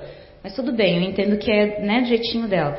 Ela falou para mim esses dias assim: Jaqueline, não tô, eu não, não vou voltar a fazer as coisas que eu estava fazendo. Ele não vai conseguir tirar mais de mim. Eu só estou fazendo o que o pai faria. Olha só. Interessante isso. Eu só estou fazendo o que o pai faria. Olha só. Senhor, pecado, pai. Mas ela está falando do pai dela ou do papai do céu? Pai dela. O pai dela, pai sim. dela que, que eu imaginei. também. É. Eu, eu, imaginei que o, o continuador emocional ele tem uma busca do passado e tudo que passou é como se parece que ele tem medo de passar por aquilo. Sim. Então é, é, isso faz parte. Olha, e você entendendo ela dessa forma, porque assim, o continuador emocional, vocês que têm mãe ou pai, continuador emocional, tem que. E, e, a Rosana deu uma, uma, A gente trabalhou em cima da Rosana ali algo fantástico, que é essa questão da fidelidade com as coisas. Então, essa hiperfidelidade ao pai e às lembranças, isso volta num, num momento da vida dos continuadores e eles imprimem isso com muita força. E isso tem que ser observado, que você tem conhecimento para isso, observar e atenuar isso aí, né? E ela tem a necessidade de ouvir que ela estava fazendo já com medo, com receio, comedida assim, ela não estava confortável mas ela gostou da situação porque ele veio pedir ajuda inesperada de uma pessoa que ela demorou para matar em vida anos, 50 anos para isso, porque ela foi quando os meus pais, meus avós foram embora, ela dá, deu a continuidade, que é um irmão na verdade, né, de ajudar. Ela falava: "Não, eu tenho que ajudar porque o pai não está aqui", né? Eles estão longe. E agora com essa situação que aconteceu em casa, aí eu vi o quanto ela se sentiu satisfeita por ser uma pessoa que jamais ela imaginou que procuraria E o quanto ela estava com medo disso, mas a obrigação de ser fiel a ele, fiel ao que Ah, ele aprendeu, sim, sim. fiel ao que ele aprendeu, não, ao que ele ensinou e fiel ao que ele ensinou pra gente, isso é muito forte. Sim. O ajudar na nossa família. E ela, ele é, do- é o grupo, né?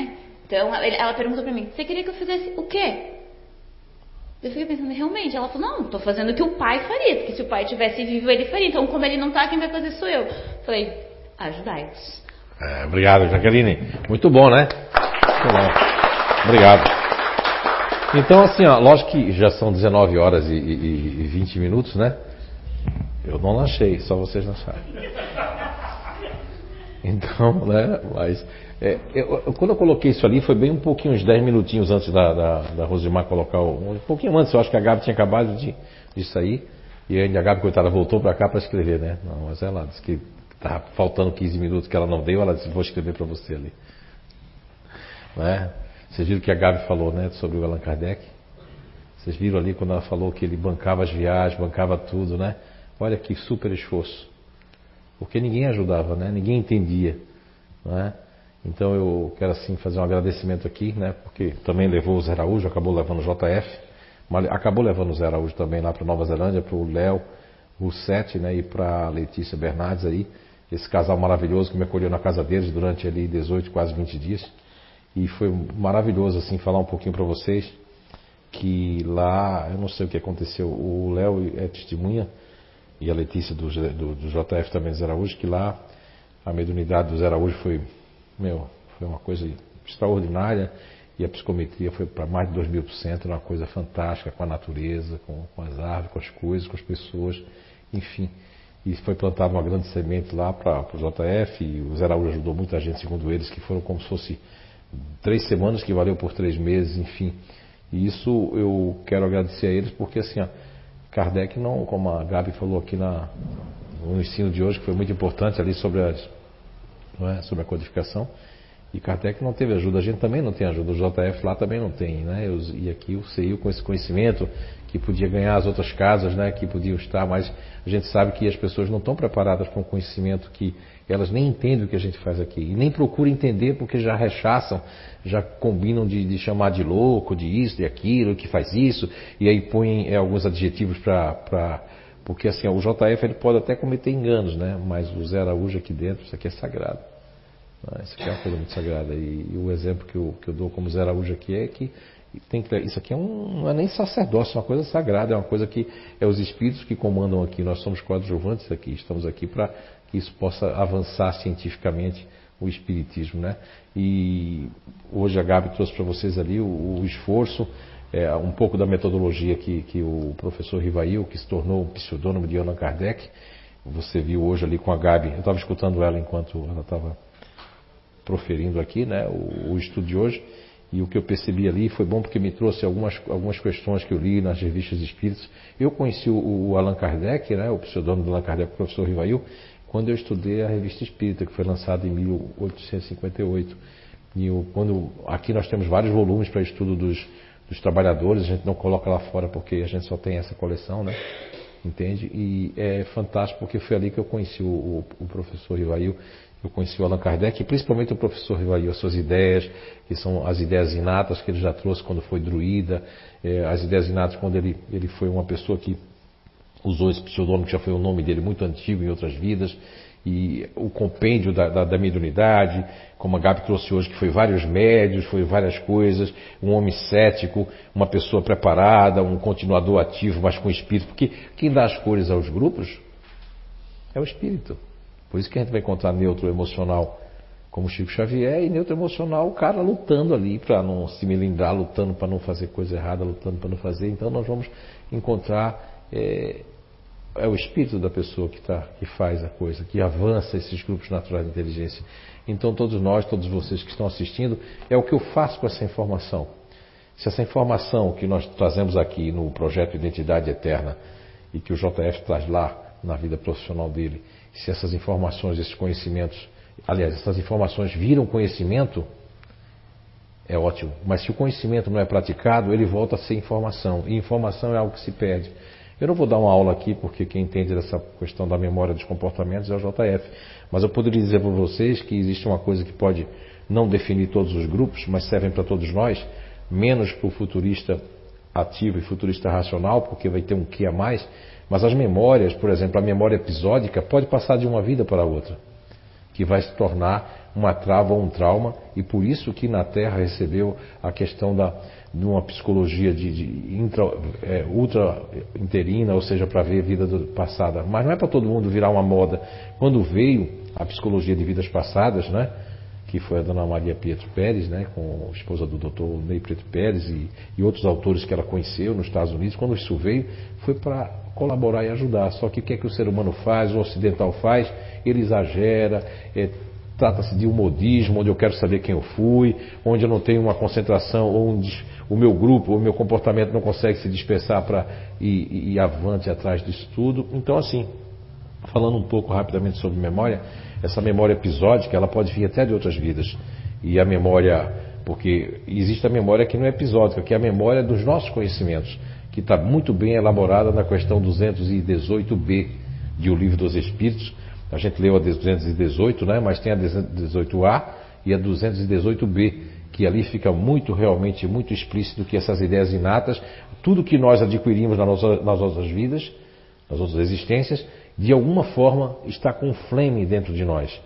E alguns grupos, essa memória episódica, ela pode vir da infância, uma memória, lógico que a, a, a Helene Getzinger, que está aqui representando o grupo diferente, né, como a Beatriz, como tantos outros diferentes, podem ter memórias muito é, é, pontuais da sua infância, mas sempre aquelas memórias mais fortes, aqueles acontecimentos, aquelas imagens, aquilo vai trazer com muita força, ou mesmo memórias episódicas de um, de um relacionamento meu, de algo que eu sofri, aquilo, eu quero deixar aquilo de lado, mas se eu não sobrepor essas memórias, ela vai ficar na minha vida cerebral. Entende? Então, assim, essa questão da memória, a gente tem que superar ela através do conhecimento. Então, por que o conhecimento que não é praticado ele volta a ser informação? É igual ao estudo das línguas. Existe hoje uma, neuro, uma neurociência das línguas que fala que isso me lembro logo dos futuristas quando eu falo sobre isso, que se eu, eu, eu, eu pego uma informação de uma língua, eu começo a estudar ela, mas eu não falo, ela vira memória de curto prazo, que é uma memória que o futurista tem. Memória de curto prazo, porque eu não falei. Se eu não falei, então como é que eu vou pensar em inglês ou em espanhol se eu não falei? Ou eu não falo com ninguém? Quando você começa a falar, eu vi pelo pessoal que está na Nova Zelândia ali, o Léo, a Letícia, ele já tem uma. E tem gente lá com 28 anos, né? Um abraço aí para o Mani, para a Alcione e todo esse pessoal aí da, da Casa Espírita ali de Nova Zelândia, né? Do Centro de Estudos Allan Kardec. E o que, é ocorre? Ele está lá há 28 anos. Tinha palavras que ele não lembra mais em português. Porque eu pratiquei. Então, todo conhecimento aqui, se ele não é praticado, não é utilizado, ele também volta de conhecimento, ele volta a ser informação. E com isso, quero desejar para todos uma excelente semana, não é? independente do resultado, de eu estou até avesso a isso, nem sei o que aconteceu hoje, mas quero dizer para vocês que a gente tem que pedir, não importa o que for o que acontecer, a gente tem que estar tá não revoltado, porque a revolta não vai não vai ajudar ninguém a nenhum de nós, tá? Que possamos ter no coração sempre, não é fácil, mas o perdão, o amor e a consideração, principalmente é, com aquelas pessoas que nos ajudaram de qualquer forma, seja financeiramente, seja com a palavra amiga, seja com. Eh, de, de, até pessoas que nos ajudam fazendo orações e que a gente nem sabe que essas pessoas estão nos ajudando. Mas o perdão, acima de tudo, é nos perdoar. É, é, quando a gente tem um, um, um, entendimento até aqui, isso já mostra que o nosso espírito é um espírito difícil, que, que mesmo com conhecimento, eu não aceito colocar o conhecimento em prática, porque ninguém é perfeito. Mas a gente pode ser melhor hoje de que ontem e amanhã muito melhor do que hoje. Um enorme beijo no coração de vocês e até o nosso próximo encontro.